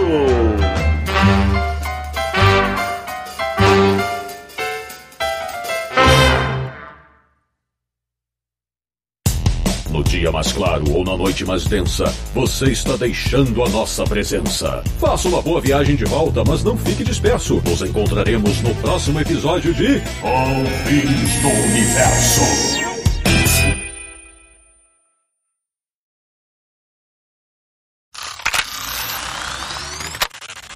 Aí eu fui falar com o Douglas. Aí eu falei com o Douglas, ó, Douglas. É, peraí, só um minutinho, só um minutinho, Rogério. Eu tô sentindo barulho de interferência. Eu não sei de quem que é. Ué, eu não ouvi. Sidão, eu acho que é você mesmo. Sou eu? É, quando você botava no mute, eu não escutava mais. Você vai ter que botar no mute toda vez que você não estiver falando, porque tá começando a aumentar. Então, beleza. Então eu vou, vou daqui, vamos lá.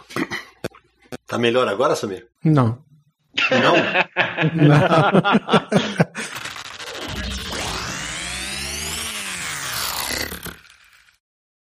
Este podcast foi editado por Radiofobia, podcast e multimídia.